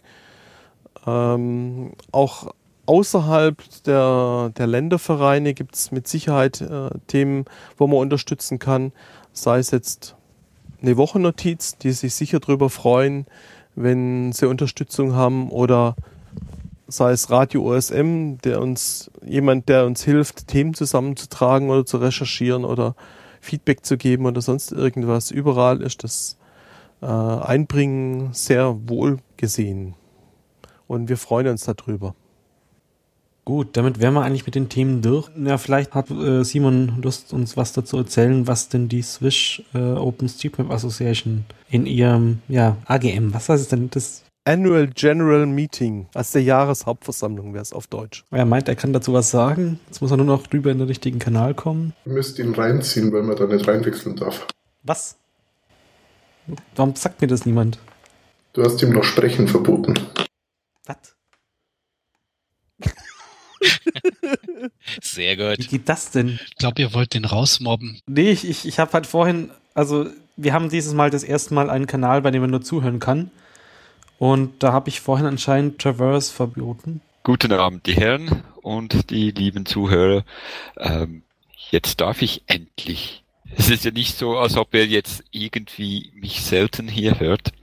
Ähm, nur kurz, also zu den anderen Themen, die sind mir jetzt irgendwie zu schwer verdaulich für heute Abend und die Zeit ist doch etwas fort, fortgeschritten. Nur kurz zu SOSM. Ähm, die SOSM ist ein Schweizer Verein, die sind sehr ähnlich wie deutsche Vereine. Das heißt, wir haben auch eine jährliche Mitgliederversammlung. Da wird der Vorstand gewählt und äh, ja, die, die Jahresrechnung abgenommen und ähnliche Sachen. Kennt ihr vermutlich alle. Ähm, wir waren jetzt diesmal äh, in Biel, genau gesagt in Nidau, das ist die Nachbargemeinde, ist ein paar hundert Meter von der Grenze weg. Also es ist so am Bielersee, sehr schön gelegen und ausnahmsweise, ausnahmsweise war das Wetter sehr schön, also es war sehr sonnig. Die, äh, ich weiß jetzt nicht, wie das bei der Foskis ist, aber bei der SOSM sind die ähm, Mitgliederversammlungen sehr informell, da machen wir eine Stunde schnell die äh, haken wir die Sachen ab, suchen neue Leute im Vorstand, wie immer, und es meldet sich nie irgendjemand. Das ist sicher auch gleich überall. Erinnere mich an die Pfosten. und äh, dann essen wir gut zu Mittag und machen normalerweise nachmittags ein bisschen Mappen.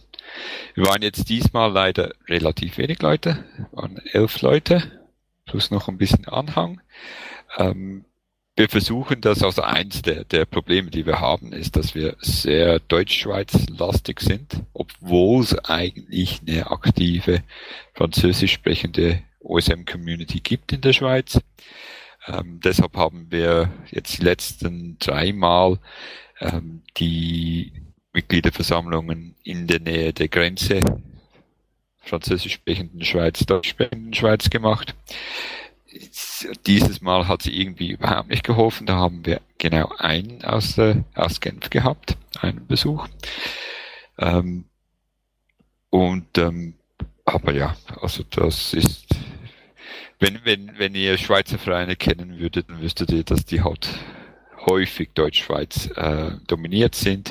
Die Wikimedia Schweiz, die ist lustigerweise genau umgekehrt, aber äh, das ist auch die Ausnahme, die die Regel bestätigt. Ansonsten gab es nichts Aufregendes. Ihr habt vielleicht mal mitbekommen, dass wir von der Wikimedia Deutschland drei Server gespendet bekommen haben. Und äh, Michael Spreng und ich haben da so eine wilde Freitag, Samstags Ausflug gemacht und sind da irgendwie gut 1000 Kilometer ein Weg nach Amsterdam gefahren und dann gerade wieder zurück, um die abzuholen. Da gibt's einen Blog-Eintrag äh, von euch, oder? Ja, genau.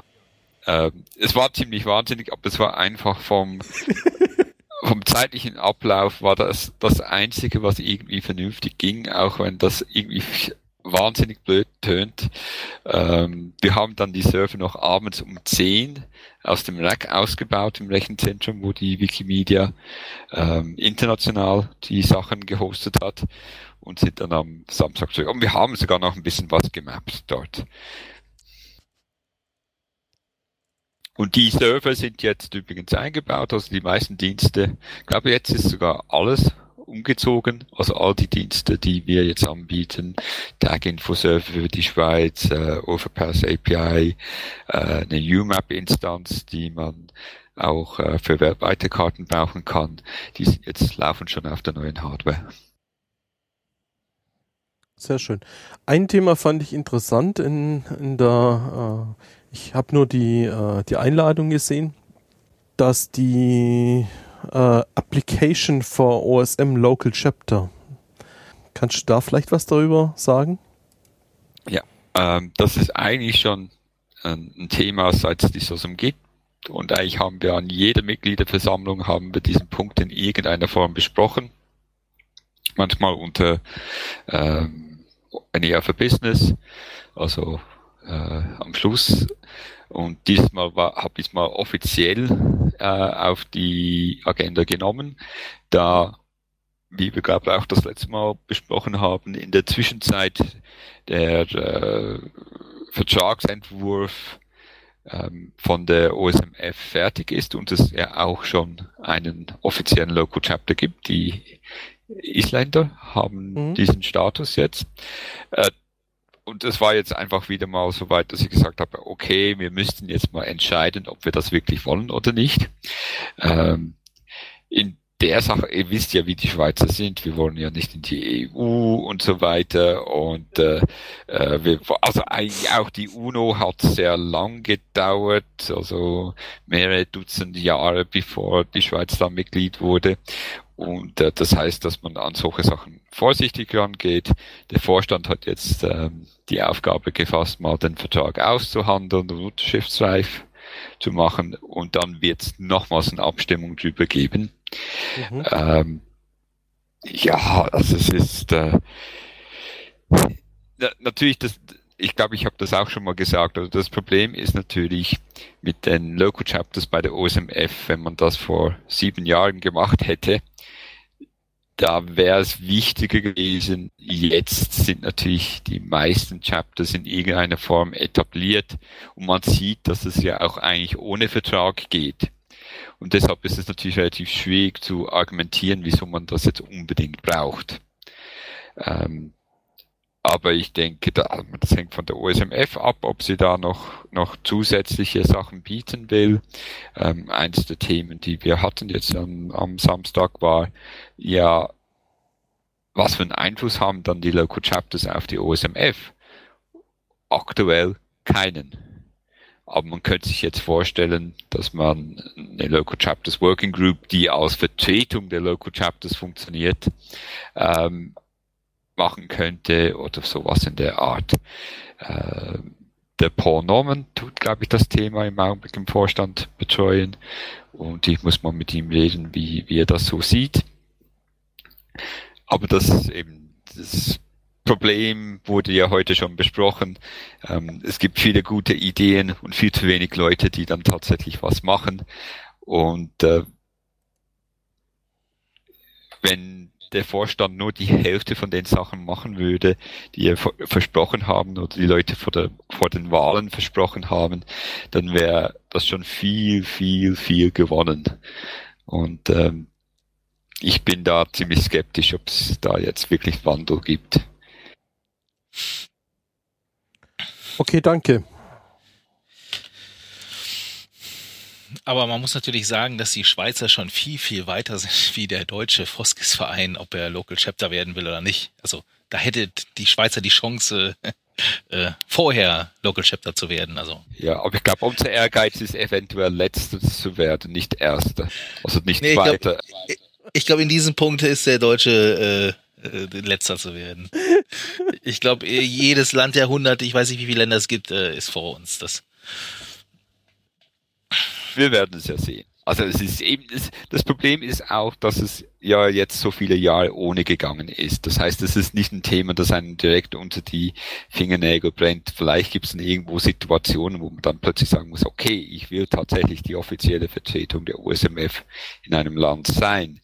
Äh, das ist natürlich in, in neuen Ländern, wo, wo es eine schwache Community gibt, ist das vielleicht wichtiger als, als jetzt im Dachgebiet. Genau, er kämpft euch da mal einen Sitz im Vorstand und äh, dann können wir mal gucken. Okay, vielen Dank. Gut. Ja, vielen Dank. Danke fürs Feedback. Ja, ein weiteres Thema. Äh, eine weitere Kurzmeldung. Routing gibt es jetzt auch auf der OpenStreetMap Hauptkarte. Es gibt dazu einen Blog-Eintrag man muss aber als Erläuterung auch dazu noch erwähnen, dass diese Routing-Funktion nicht das darstellen soll, was zum Beispiel gewisse andere Routing-Portale äh, direkt bieten, sondern es soll mehr oder weniger, sag ich mal, ein Showcase sein. Und das sollen die Mapper nutzen können, um zum Beispiel die Daten, die sie ge gemacht haben, zu überprüfen. Ähm, es war jahrelang ein Wunsch, dass Routing, wie bei Google zum Beispiel, äh, auch auf äh, der Hauptseite von OSM da ist. Äh, es wurde auch, wie gesagt, jetzt eingebaut. Ähm, und man hat dort die Auswahl zwischen drei Routing-Maschinen, die man eingebaut hat. Und die Routing-Maschinen bieten auch unterschiedliche Fähigkeiten. Die OpenStreetMap Routing-Maschinen, OSRM, ähm, kann man für Kfz nutzen. MapQuest äh, kann man nutzen für Kfz, Fahrrad und Fußgänger und Graphhopper für Fahrrad und Fußgänger. Es ist aber, wie gesagt, nur ein Showcase und das heißt, dass zum Beispiel nur A-B-Routing möglich ist. Also von Punkt A nach Punkt B, nicht dann weiter nach C oder sonst irgendwas. Also Zwischenziele oder sowas wird nicht unterstützt. Da muss man direkt dann zum Beispiel zum MapQuest oder OSRM auf die Seite gehen äh, und es dort dann machen. Ja, finde ich insgesamt super. Also haben auch viele lange drauf gewartet. Und natürlich finde ich vor allem super, dass sofort drei verschiedene Router quasi sich da. Ne, das zeigen. war ja die ganze Zeit die Anforderung. Genau, und das, äh, da kann man, kann ich schon wieder, habe ich ein Argument oder zu sagen, hier, guck mal, das sind die Daten und da können verschiedenste Router halt unterschiedlichste Wege und ihre Stärken ausspielen. Ja? Das äh, finde ich einfach toll. Wobei diesen, diesen äh, Punkt, den du gesagt hast, nur A, B, das ist ja nicht so viel Arbeit, da jetzt noch ein Über reinzubauen, oder? Das naja, das Problem ist halt, dass du es vor allem für alle die von diesen Routern machen musst. Und das ist dann halt schon wieder nicht so ganz so einfach. Ist, ist das eine Bedingung oder was? Dieses, dieses VIA müssten ja dann alle können oder was? Soweit ich das, kommt das soweit ich das verstanden habe, ja. Naja, gut. Nächste News. Ähm, ja, und zwar, ich, ich habe mal, äh, mal wieder bei der Bayerischen Vermessungsverwaltung vorbeigeschaut und äh, festgestellt, hm, die haben ja jetzt auch mal eine vernünftige Webseite dafür. Und ähm, bisher war das halt immer, ja, also nicht so wirklich, wie man es jetzt von, von den normalen Leuten gewohnt sind. Äh, ich gab dann, gibt es halt schöne Übersichten und zum Beispiel gab es auch ein Overlay, wo man irgendwie so äh, Gebäude, ja, was ist das für ein LOD? Also einfach hochgezogene Gebäudeflächen, weil die Daten haben sie ja aus den Katasterplänen und so weiter auf einem Luftbild zusammen mit den Grundstücksgrenzen oder sowas. Und das hatte ich dann so auf Twitter äh, gesagt, hey, cool, dass das auch geht. Und dann hat sich auch einer gemeldet, der das wohl anscheinend technisch ver, äh, verantwortet und der da irgendwie ähm, dann auch noch gleich einen Link zu mehr Details äh, geschickt hat. Also fand ich mal ganz nett.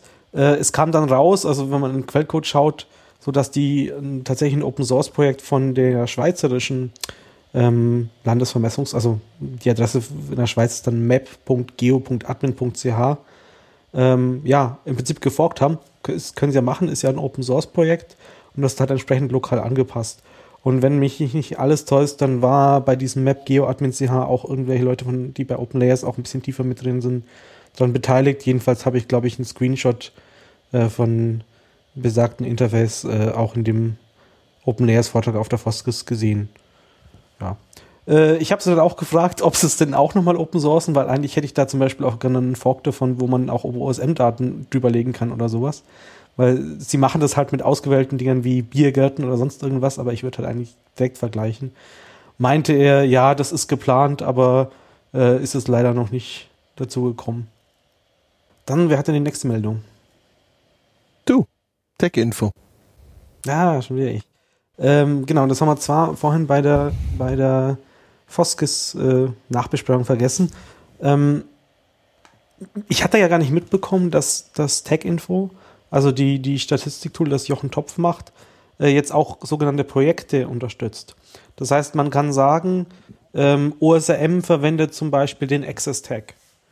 Und dann kann man sich direkt aus Tech-Info äh, raus ableiten, ähm, okay, also wir hatten zum Beispiel am, am, am Stammtisch ähm, in München neulich das Problem, ähm, da fährt einer regelmäßig von, von Chemnitz nach äh, Weißrussland und dann ist irgendwie so der Grenzübergang, ähm, ist dann außenrum gefahren. Und meint er, stimmt gar nicht, ähm, da fahren eigentlich nur, da dürfen eigentlich nur LKWs langfahren. Und dann konnte ich halt einfach in Tech-Info nachschauen, ah, okay, ja, muss er nur den Access No-Tag und dann halt für äh, LKWs, ich glaube, das war das HGV gleich Yes oder so setzen und dann müsste das schon richtig gehen.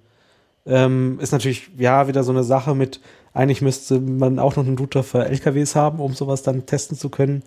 Äh, aber ich wollte einfach nochmal darauf aufmerksam machen, dass es dieses, diese Projekte da jetzt angezeigt werden. Und da ist dann zum Beispiel auch JOSM da mit dabei oder sonst irgendwas. Und das ist letzten September schon gemacht worden, also Ende September. Äh, ja, ich habe es erst mit der Foskis mitbekommen. War diese Konferenz doch noch was gut. Ja. Ansonsten sieht man zum Beispiel auch, ja, okay, wird, wird ein ED angezeigt, wird von Nominatim benutzt, wird von Vespucci und sonst irgendwas. Also baut da mehr Zeug ein, baut auch so Karten ein. Also gibt da auch zum Beispiel ähm, Projekte, wo halt dann sagt, okay, das ist irgendwie die, ja, nimm mal die Open Fire Map oder der Open Steep Map MAC äh, ist da auch mit eingetragen, also die Tasse. Ähm, Jochen Tops Blog hat auf jeden Fall keinen Link-Checker, weil die Tasse, die OpenStreetMap-Tasse, der Link in seinem Artikel, der verlinkt ins Nirvana. Kannst du ihn ja darauf hinweisen. Ansonsten hat er noch ähm, auch noch äh, irgendwie so, einen, so, eine Challenge gestaltet, die er auch in seinem Vortrag erwähnt hat. Ähm, es gibt diesen, es gibt ja verschiedene Auswertungen, unter anderem diesen Similar Highway Key, ähm, wo man halt ganz viele Verschreibbar oder sonst irgendwas findet. Ähm, auch ganz viele andere Beispiele. Und da hat er darauf aufgerufen, doch die Datenbank ein bisschen aufzuräumen, aber nochmal ein Update darauf hingewiesen, dass doch bitte keine mechanischen Edits gemacht werden sollen. Ähm, es gibt da schon erste Ergebnisse, äh, wo man sieht, okay, wie die Dinge nach unten geht. Ich habe es nicht genau äh, angeschaut, äh, ob es dann das auch noch weiterging. Ähm, ja, das ist der Link hier. Die Challenge ging nur bis Ende ähm, März. Du bist somit gescheitert, weil nicht alle entfernt worden sind. Ah, also er hatte, die Challenge war, es auf Null zu bringen, oder wie? Ja, also alle Duplicates weg, dass man wieder, ich weiß nicht, was er gesagt hatte, dass wieder 40.000 Keys gibt, nicht wie jetzt 50.000 oder irgend sowas. Und es sind schon ein paar entfernt worden, aber man hat relativ schnell gesehen, dass es äh, weniger schnell zurückging. Ja, also diese, diese Grafik, die ich hier sehe, sieht man halt, okay, es geht am Anfang relativ steil, aber dann eben dann doch irgendwie gerade nach hinten.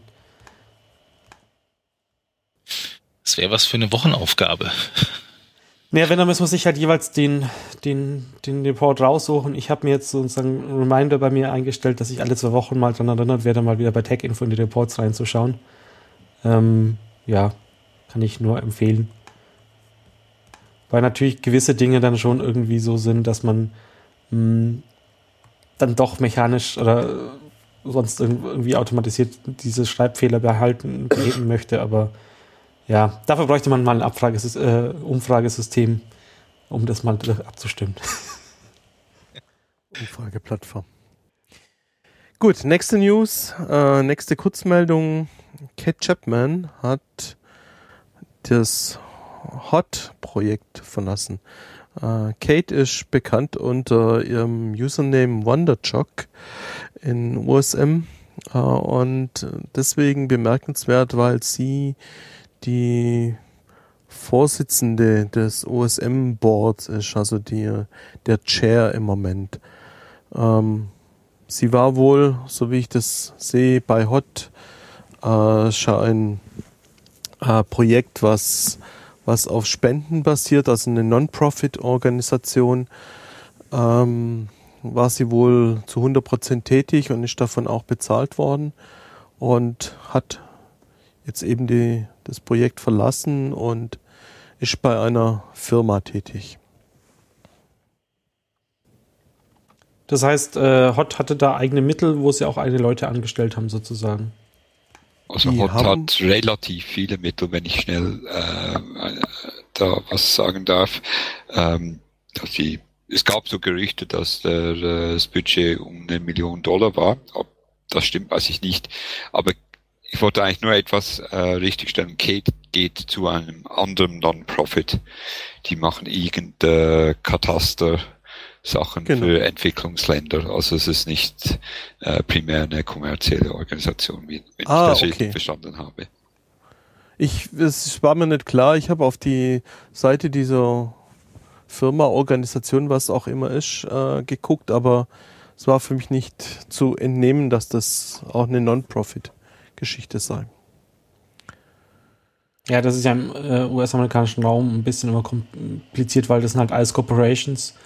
Und ob man dann wirklich gemeinnützig ist oder sonst irgendwas ist, dann da gibt es irgendwie noch so einen speziellen Begriff, um sich davon abzugrenzen von den kom kommerziellen Corporations und den anderen sozusagen. Andi, du hast noch eine Kurzmeldung zum Thema alte Foskes-Videos. Äh, ja, und zwar, ich habe äh, vor der letzten Foskes mich mal rangesetzt und äh, ein, ein Skript geschrieben, das ein Großteil der ganzen alten Foskes-Videos auch auf YouTube hochgeladen hat. Ähm, es gibt noch so ein paar Sonderfälle. Irgendjemand ist auf die Idee gekommen, äh, das äh, ÖÜs in die Dateinamen zu bringen.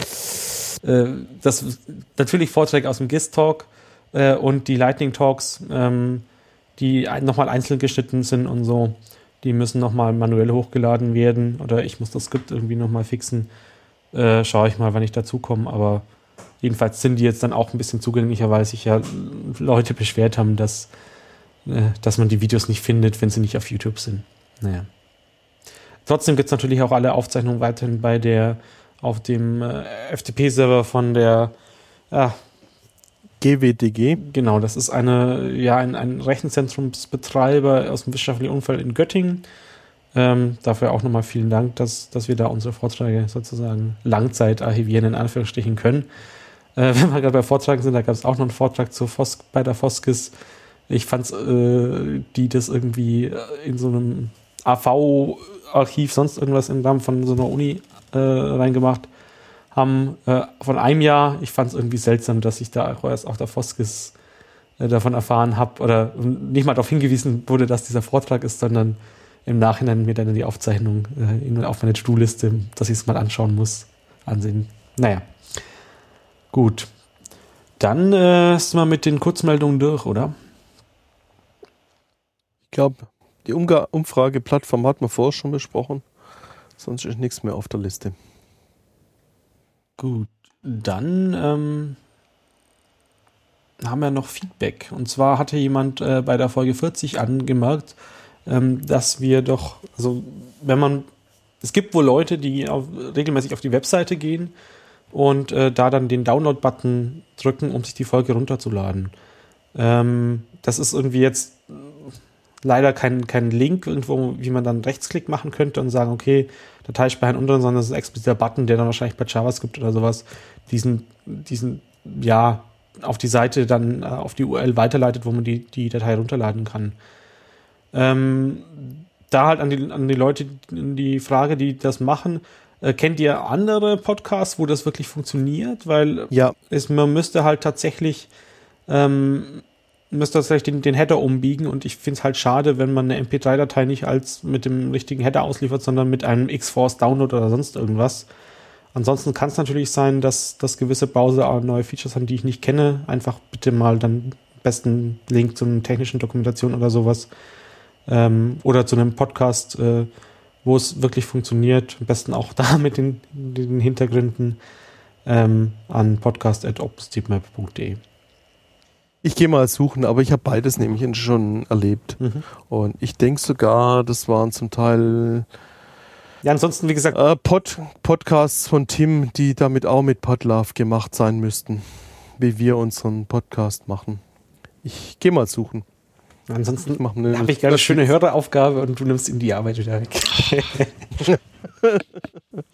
ja, ähm, gern jeder, der äh, bei dem es richtig funktioniert und der schneller ist. Ja, wie gesagt, ich. ich. glaube halt, dass es gar nicht so viele, so viele benutzen, weil es gibt wahrscheinlich äh, relativ viele, die es auch bei uns auf der Webseite anhören. Es gibt halt dann den anderen großen Teil, ähm, der sich das ähm, per Podcatcher, also ein Programm, das entweder auf seinem Rechner oder auf seinem Telefon oder auf was für irgendeinem Gerät halt installiert ist und das es automatisch runterlädt. Äh, da gab es auch noch mal ein paar Probleme, also insbesondere ähm, wir können ja mal eine Umfrage machen. Naja, wir haben ja jetzt Statist bessere Statistiken. Also äh, seit diesem Jahr gibt es da auch entsprechende neue Features. Äh, da sieht man das dann eigentlich auch. Äh, da wir aber jetzt noch nicht allzu viele Folgen rausgebracht haben, sieht man das halt momentan noch nicht so wirklich. Gut. Dann. Ähm, jetzt haben wir eine neue Rubrik.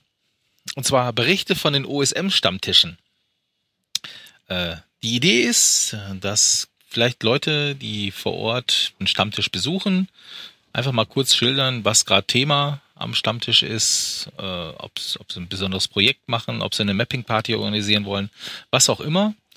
Und da kann der Andi direkt mal mit dem Stammtisch München anfangen. Genau, also wir hatten letzte Woche wieder mal einen Stammtisch, wie, wie jeden Monat.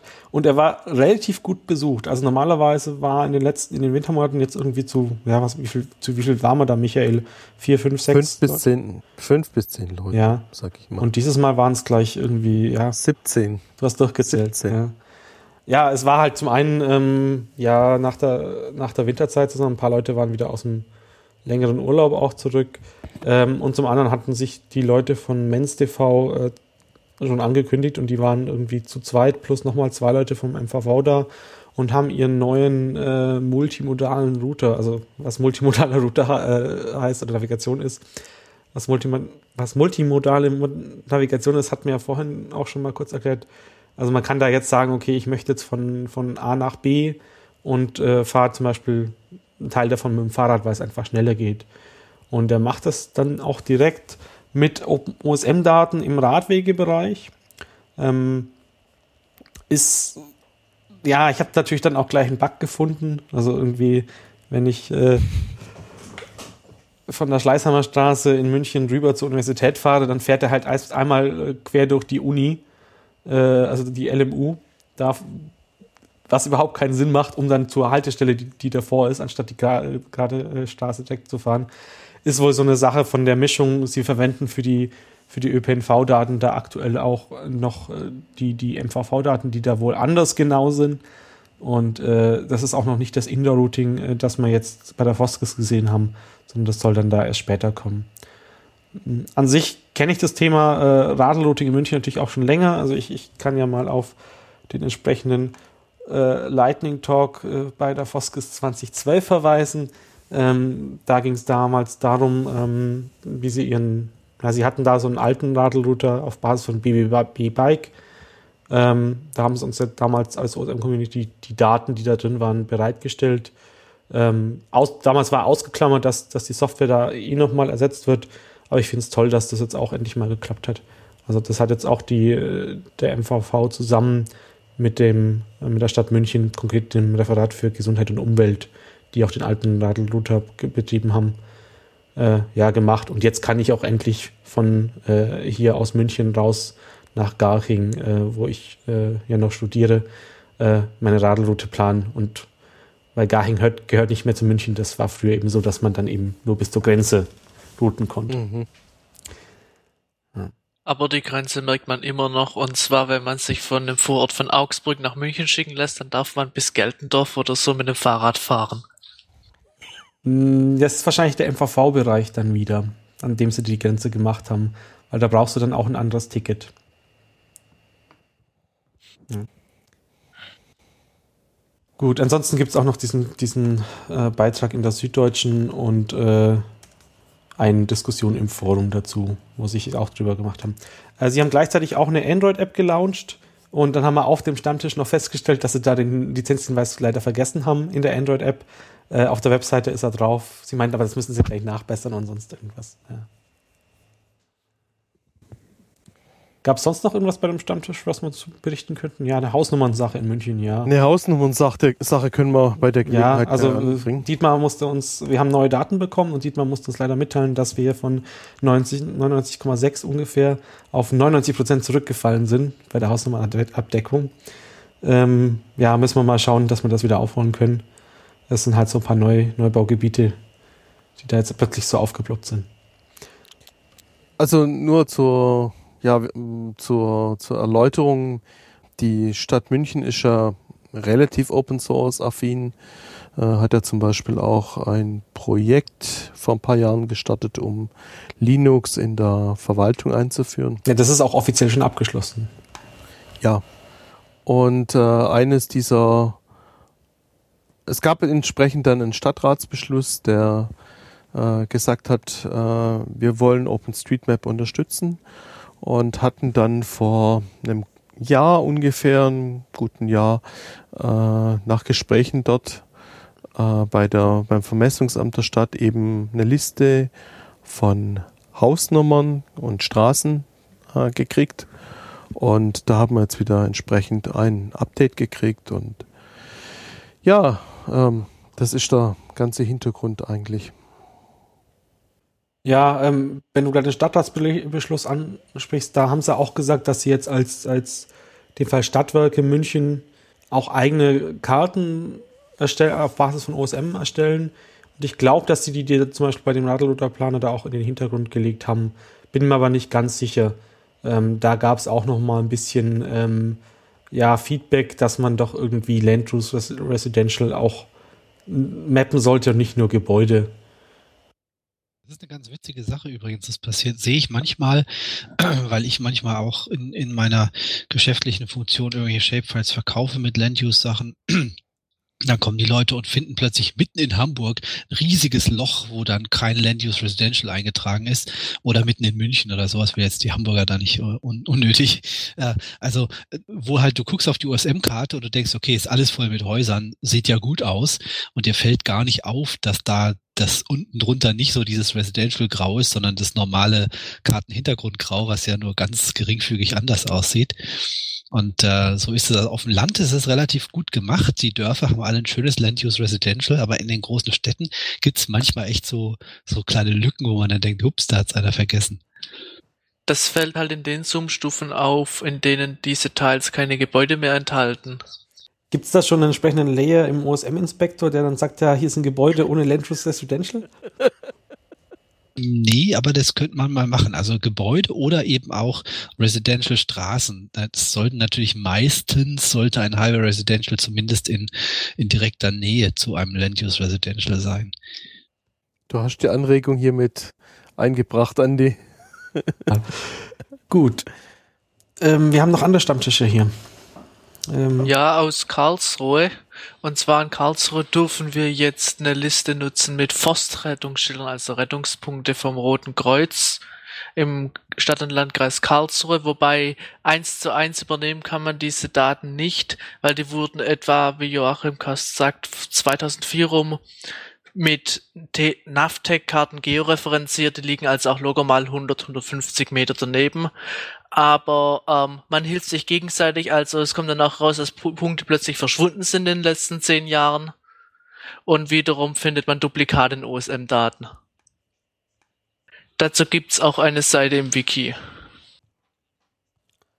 Und dann mache ich mal direkt weiter, der Stammtisch aus Dortmund. Ähm, da hatten wir jetzt in der letzten Zeit ähm, vor allem durch das VRR-Mapping halt einige Interessierte, die sich für das OPNV-Mapping interessieren. Und ähm, ich glaube, das geht im gesamten Ruhrgebiet oder NRW-weit, würde ich sogar fast sagen, ähm, dass wir da recht stark jetzt versuchen, das ÖPNV-Mapping voranzubringen. Und äh, vielleicht auch mal so Beispielregionen dann werden oder irgendwie sowas ähnliches. Na, ich finde eigentlich, wir könnten die nächste äh, OSM-Radio-Folge mit Themenschwerpunkt ÖPNV machen. Ich habe da auch schon einen Interviewgast, äh, ja, aber dazu nachher mehr. Dann äh, Stammtisch Niederbayern wollte noch was sagen. Ja, also äh, vor allem mal erzählen, ähm, wir machen ja einmal im Monat einen Stammtisch und machen dann alle drei Monate einen niederbayernweiten Stammtisch, der gleichzeitig mit dem Münchner Stammtisch war, allerdings in Landshut, in Niederbayern und mit den Oberbayern. Ähm, das, ja, also es war eine Menge Gesprächsstoff. Ähm, das, was ich jetzt eigentlich hervorheben wollte, ist den Lars seine Seite, der jetzt so einen Druckdienst aufgemacht hat. Ich weiß jetzt leider die URL gerade nicht, ich würde sie dann noch nachreichen, ähm, wo man eben in einer höheren Auflösung kostenlos bei ihm dann ähm, die Karte drucken lassen kann äh, beziehungsweise ein PNG bekommt und dann irgendwo bei Flyalarm oder ähnliches dann drucken lassen kann. Und da ist das Amt für Marketing und Tourismus in Landshut ähm, im Endeffekt auf die USMler zugekommen. Die wollen halt, äh, die drucken pro Jahr, äh, ich weiß nicht genau, 30, 40.000 so Karten, die sie da an Hotels und so weiter ausgeben und die sind bisher mit irgendwas gemacht und die wollen sie jetzt gerne auf OpenStreetMap umstellen. Und da wollen wir den Lars, seinen Service benutzen. Ähm, da kommt auch bald eine Neuerung. Da gibt es schon so eine Beta, wo, wo man dann den Kartenstil nochmal selber anpassen kann und so weiter. Und ja, um diese, um diese Karte oder um diesen Dienst ging es dann vor allem, weil wir netterweise da Zugriff auf diesen Beta-Service schon haben, der hoffentlich bald auch für alle anderen freigeschalten wird. Dann haben wir noch Simon, der aus der Schweiz berichten möchte. Wenn ihr mir schon die Gelegenheit gebt, ähm, wir haben in Zürich einen Stammtisch, der ist relativ alt, der war letztes Jahr hatten wir irgendwie den 50. Äh, Jubiläum. Ähm, findet normalerweise einmal im Monat statt, am 11. Wenn der 11. nicht ein Werktag ist, dann verschieben wir es meistens. Jetzt im April findet er nicht statt, weil äh, wir diese Mitgliederversammlung hatten, der, so der SOSM. Äh, aber letzten Monat fand er statt und da waren wir zusammen am Stammtisch der Open Data Zürich. Das ist im Wesentlichen von der Stadt ähm, unterstützte äh, Sache. Und äh, da sind zwei Sachen eigentlich interessant. Wir hatten da noch einen speziellen G Gast, und zwar jemand vom, also der, der Präsident des, des Schweizerischen Drohnenpilotenverbands. Das tönt jetzt irgendwie äh, sehr äh, gefährlich, aber ist es nicht, sondern das, es gibt einen Verband von Privat Drohnen, also privat als in Firmen, äh, Drohnenbetreiber, die halt so Mapping machen, also Orthofotos und ähnliche Sachen, Geländeerfassung und, und solches. Da ist die Schweiz ja äh, relativ führend gewesen, zumindestens. Und ähm, die haben Interesse, Karten mit Flugausschlussgebieten und so weiter zu mappen und äh, die anzubieten. Das war eigentlich der Hintergrund, wieso wir diesen Kontakt hatten. Der andere Punkt ist, wir hatten es jetzt gerade von Adressen. Äh, ich weiß nicht, ob ihr das mitbekommen habt. Ähm, die Stadt Zürich, also nicht der Kanton. Kanton ist ungefähr das, was in Deutschland ein Bundesland ist, ähm, hat eine sehr fortschrittliche Open Data Politik und hat schon länger gewisse Sachen angeboten. Seit Ende letzten Jahres, wenn ich das richtig im Kopf habe, oder Anfang von diesem Jahr, haben wir einen georeferenzierten ähm, Adressdatensatz mit 50.000 Adressen. Leider ist es natürlich so, dass auch jede Garage, zumindest jede, die eine Baubewilligung hatte, eine Hausnummer hat. und man sie nicht unterscheiden kann. Also auch jede unterirdische Garage hat eine Hausnummer. Und man das leider einfach so an der Hausnummer nicht entscheiden kann, was das ist. Also das heißt, die Statistiken sind leicht verfälscht. Also ich gehe davon aus, dass 10 bis 15 Prozent ähm, tatsächlich so Nebengebäude sind, die wir zum Teil eben auch nicht erfassen. Das ist eine große Aufgabe für Zürich. Also wir hatten schon vermutlich weit über 50 Prozent Adressen erfasst, aber Zürich ist ziemlich speziell, da schon 2009, als die ersten Yahoo-Bilder da waren, relativ viel gemacht wurde und seitdem relativ wenig, mindestens an den Häusern. Das heißt, die ganzen Häuserpolygone sind zum Teil verschoben und eher von schlechter Qualität. Und das heißt, das ist im Wesentlichen eine ganze Menge händische Arbeit, mal all diese Polygone wieder anschauen, Adressen nachtragen und so weiter. Wobei wir gute Fortschritte machen. Ich hoffe, wir sind dann Ende Jahres wirklich fertig. Und eben, der Stammtisch ist am 11. Normalerweise ist er am Polytechnikum, also an der ETH in Zürich. Hin und wieder. Woanders, aber das wird dann immer speziell mitgeteilt. Dann wollte Peter noch was sagen zum Thema Google Summer of Code. Also ja, wenn ihr noch einen Redeslot für mich habt, dann erzähle ich da noch kurz. Klar. Ähm, hat ja der Frederik vorher auch schon ein bisschen angesprochen mit diesem Duocracy. Ähm, wir hatten eigentlich, Tordanik und ich, uns darüber unterhalten.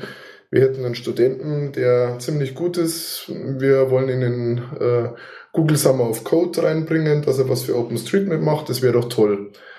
haben dann mal rumgefragt, ja, wer macht das und haben wir dann am Ende festgestellt, zwei Jahre lang haben wir das jetzt verplant, weil wir unsere Application an Google immer nicht rechtzeitig abgegeben haben.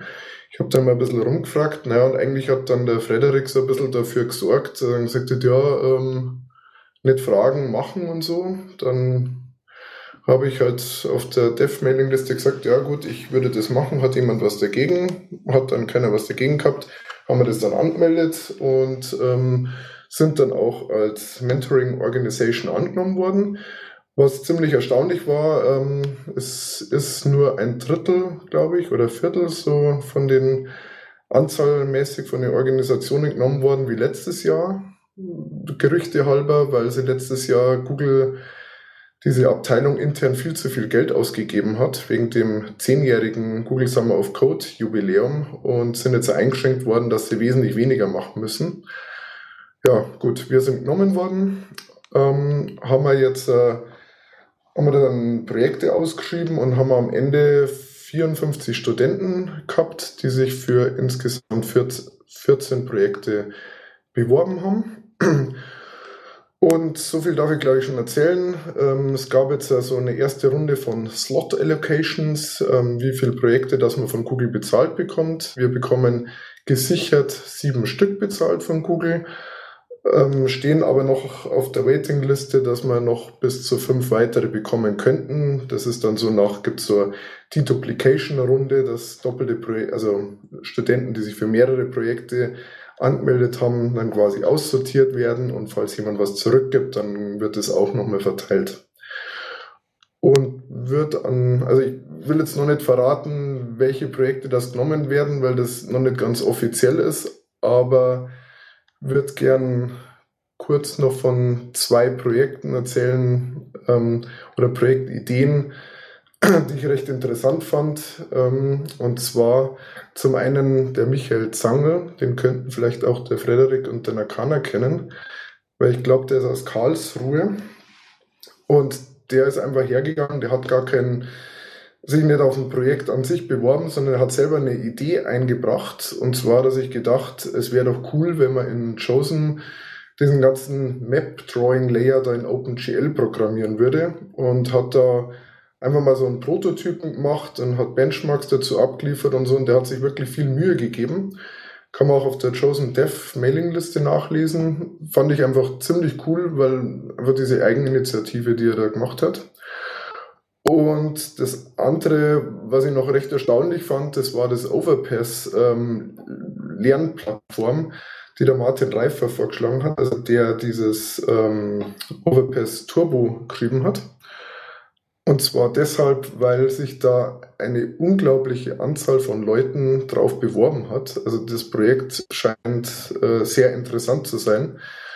Ich glaube, es waren 12, 13 Leute, die sich da drauf beworben haben der Martin selber war auch, muss man sagen, ja, mehr oder weniger etwas überfordert, weil er mit der Anzahl der Studenten gar nicht zurechtkam und eigentlich ja jeden dann auch irgendwie ausfragen soll und ja, versuchen herauszufinden, wer der beste Kandidat ist. Hatte damit also einiges zu tun, aber ich glaube, er ist sich jetzt auch äh, soweit sicher. Cool. Ja, sehr schön. Äh, in dem Zusammenhang danke für die Initiative. Andi, du hast, glaube noch ein Thema, oder? Ja, lass uns zuerst die, die Nachträge machen. Was vorhin in der Foskes-Diskussion untergegangen ist, das hatte ähm, Roland, der ja leider dieses Mal nur per Chat dabei sein konnte, weil er irgendwie Probleme mit seinem Mumble hatte äh, und uns teilweise nicht gehört hat, beziehungsweise ähm, nur das zurückgeschickt hat, was bei ihm ankam und sonst irgendwas. Naja, er hat jedenfalls eingeworfen, dass da zum Beispiel ähm, er war ja auf der FOSDEM, hat er ja einen, einen äh, Vortrag zu Overpass gehalten und die FOSDEM ist eine Konferenz in Brüssel. Also Konzept ist halt ähnlich wie bei der Frostcon, die, die entsprechende Pendant, Pendant äh, in Deutschland, das ist dann in St. Augustin, das ist die ja zwischen Köln und Bonn. Die ist im August. Genau, also kurz nach dem CCC-Camp. Also ein Teil unseres Videoteams geht, äh, geht dann sozusagen direkt von der einen Veranstaltung auf die nächste und nimmt gleich die Hardware mit. Ähm, da ist halt das Konzept so, das ist eine Hochschule, die haben eigentlich relativ viele Räume und ähm, klar, für die, äh, vielleicht kann man sich 2016 oder 2017 das auch einfach mal mit dranhängen, dass man sozusagen dann einen OSM-Raum macht. Und da gibt es halt auch viele andere Projekte. Also da ist zum Beispiel irgendwie die PHP-Leute machen da immer so ihre, ihre Treffen oder ganz viele andere auch. Also kann man sich mal überlegen, wenn man jetzt keine eigene Veranstaltung machen möchte, dass man sich an solche Konferenzen oder Veranstaltungen mit dranhängt. Ja. Ja, es gab dieses Jahr ja auf der FOSDEM in Brüssel ein sogenanntes Geospatial Dev Room. Da war ein Tag lang entsprechend äh, Projekte. Ich war dieses Jahr leider nicht auf der FOSDEM, da gab es ein bisschen äh, Verwirrungen, sag ich mal, im beruflichen Bereich. Obwohl ich Interesse gehabt hätte, hinzufahren, fliegen, war es leider nicht machbar für mich, Ja, dort dabei zu sein. Ja, auch ein Grund, warum, warum es so lange gedauert hat, dass eine neue Folge kam. Ja. Ja. Gut, ähm, ansonsten ähm, für Fred, wenn er denn noch da ist, also ich fände es zum Beispiel, wir haben auch in diesem Freifunk-Kontext mal drüber diskutiert, ob man nicht irgendwie sich nach so einem Treffen einfach hinsetzt und dann sozusagen kurz 15 Minuten das Meeting nochmal zusammenfasst und das dann irgendwie als Podcast online stellt. Wäre vielleicht auch eine Idee äh, und äh, dann hat man nicht ganz so im Luften mit Text und so. Ja, muss man sich überlegen. Gut. Dann, ähm, ja, das Rauschmeißer-Thema. Ich war mal wieder unterwegs und zwar, mh, wir hatten Code for Germany ja schon ausgiebig vorgestellt, unter anderem in dem Interview, das ich mit Markus Dapp gemacht habe, allgemein die Open World Foundation und am Schluss dann eben Richtung äh, Code for Germany. Ich glaube, wir haben auch schon mehrmals über das Münchner Treffen hier berichtet, ähm, teilweise auch, glaube ich, auch andere aus ihren Lokalen. Ähm, genau, und was diese, ja, was da, was, was ich da sozusagen berichten möchte, es gab ein, es gibt insgesamt in Deutschland, ja, was, was sind das? Einen Moment. Mehrere. 10 ich bis ich habe 20 ich hab eine, einen formulierten Bericht an meine Mitorganisatoren hier in München geschrieben. Ich muss das Fenster nur finden, weil ich habe das eigentlich schon vorbereitet. Also es gibt insgesamt 30 Labs äh, in Deutschland. Von, Wow. Da waren 20 da. Also halt in Form von, ähm, ja, sie nennen das Lab Leads. Ich finde diesen Namen nicht, nicht ganz so Sinn. Ich, bei uns in München war es halt so, dass die Leute, die offiziell Lab Lead sind, keine Zeit hatten und dann wurde halt ich äh, sozusagen gefragt, dass halt von München auch jemand da ist. Und ich fand es eigentlich ganz interessant. Es war, äh, war so eine Veranstaltung am, am Wochenende. Also ich bin am Freitagabend da hingegangen. In dem Fall, ja, sie haben halt da so ein bisschen Sponsorengeld mit drin. Das heißt, äh, im Gegensatz zu, also beim CCC kenne ich das halt auch, da kriegst du halt, wenn es irgendein Treffen gibt, äh, wo was entschieden wird oder wo mal so ein Austausch stattfindet, gibt es halt Fahrkostenerstattung. Ähm, da ging es so weit, dass sogar auch die Unterkunft und die Verpflegung gezahlt wurde. Fand ich ein bisschen übertrieben, aber okay.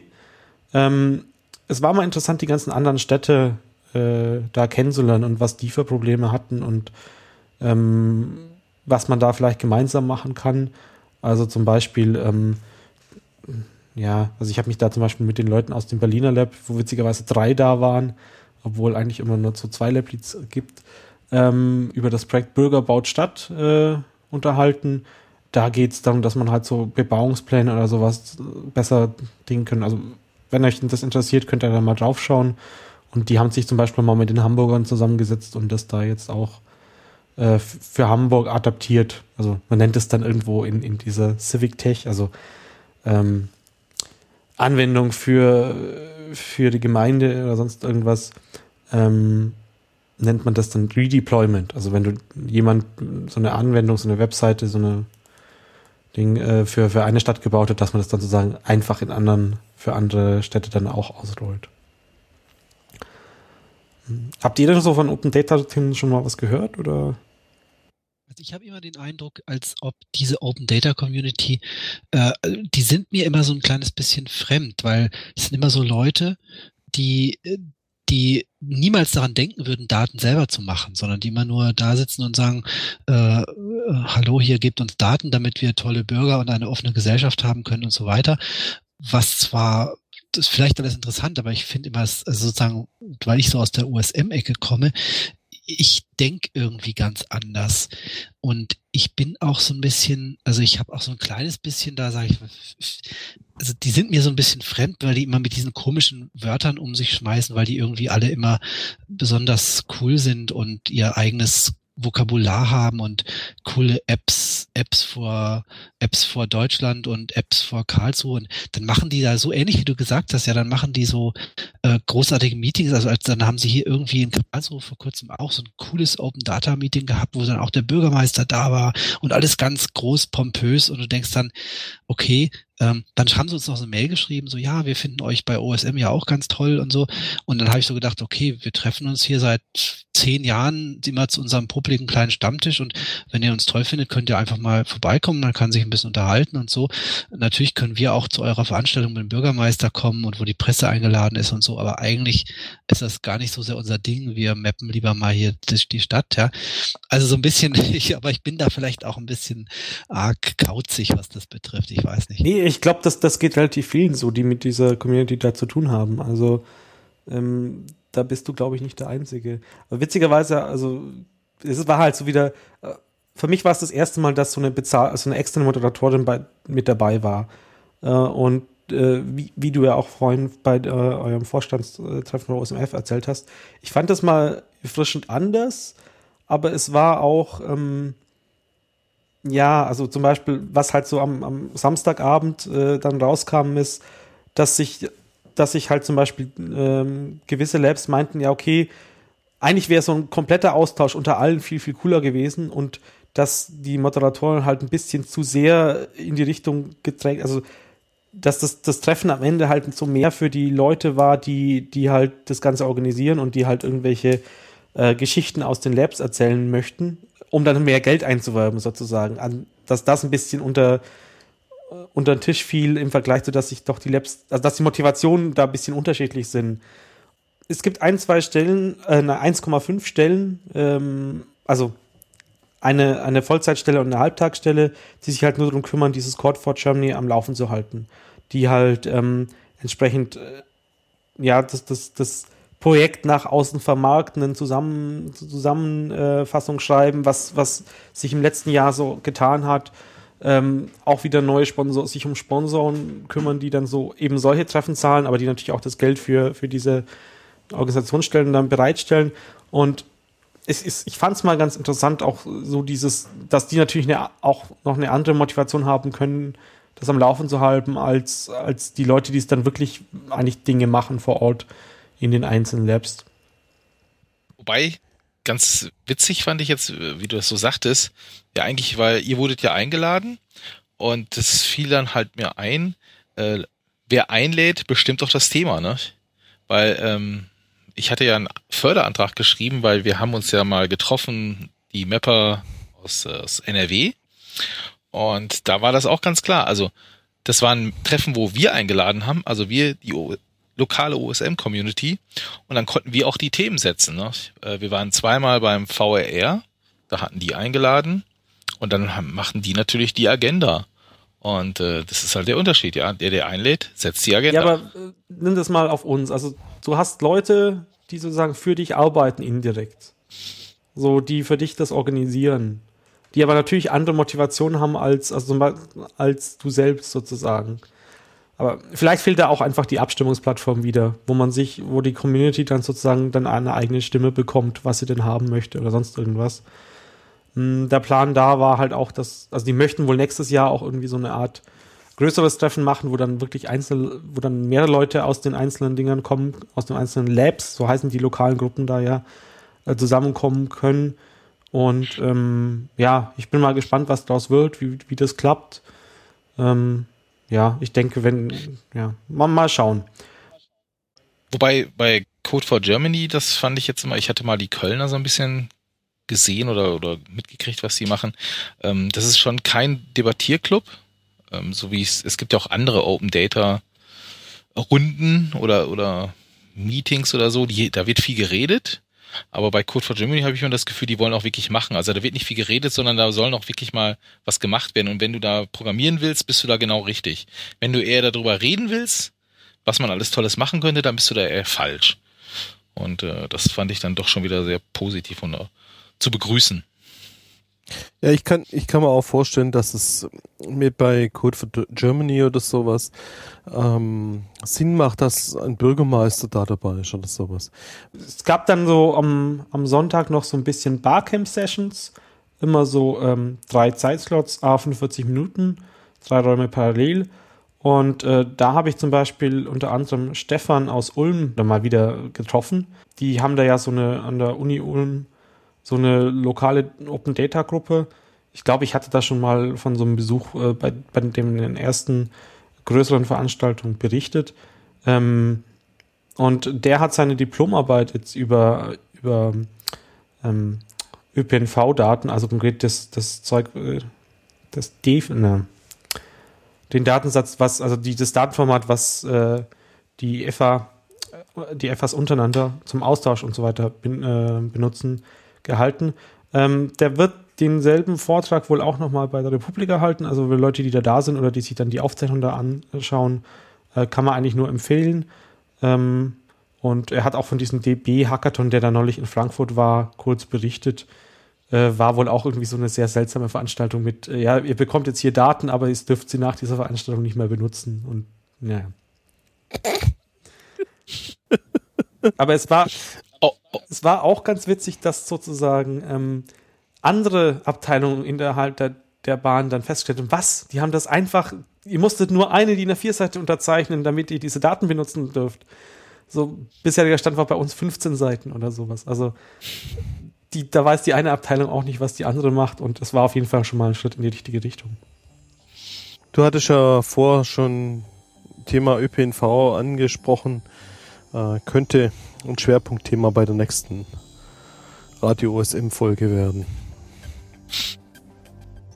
Genau, ihr könnt ja mal Leute äh, Richtung Nakana und so, äh, ihr könnt da mal ein bisschen Leute zusammen äh, fragen, ob sie denn Zeit haben und mal so eine, und, dass wir gemeinsam so eine Agenda entwickeln oder sonst irgendwas.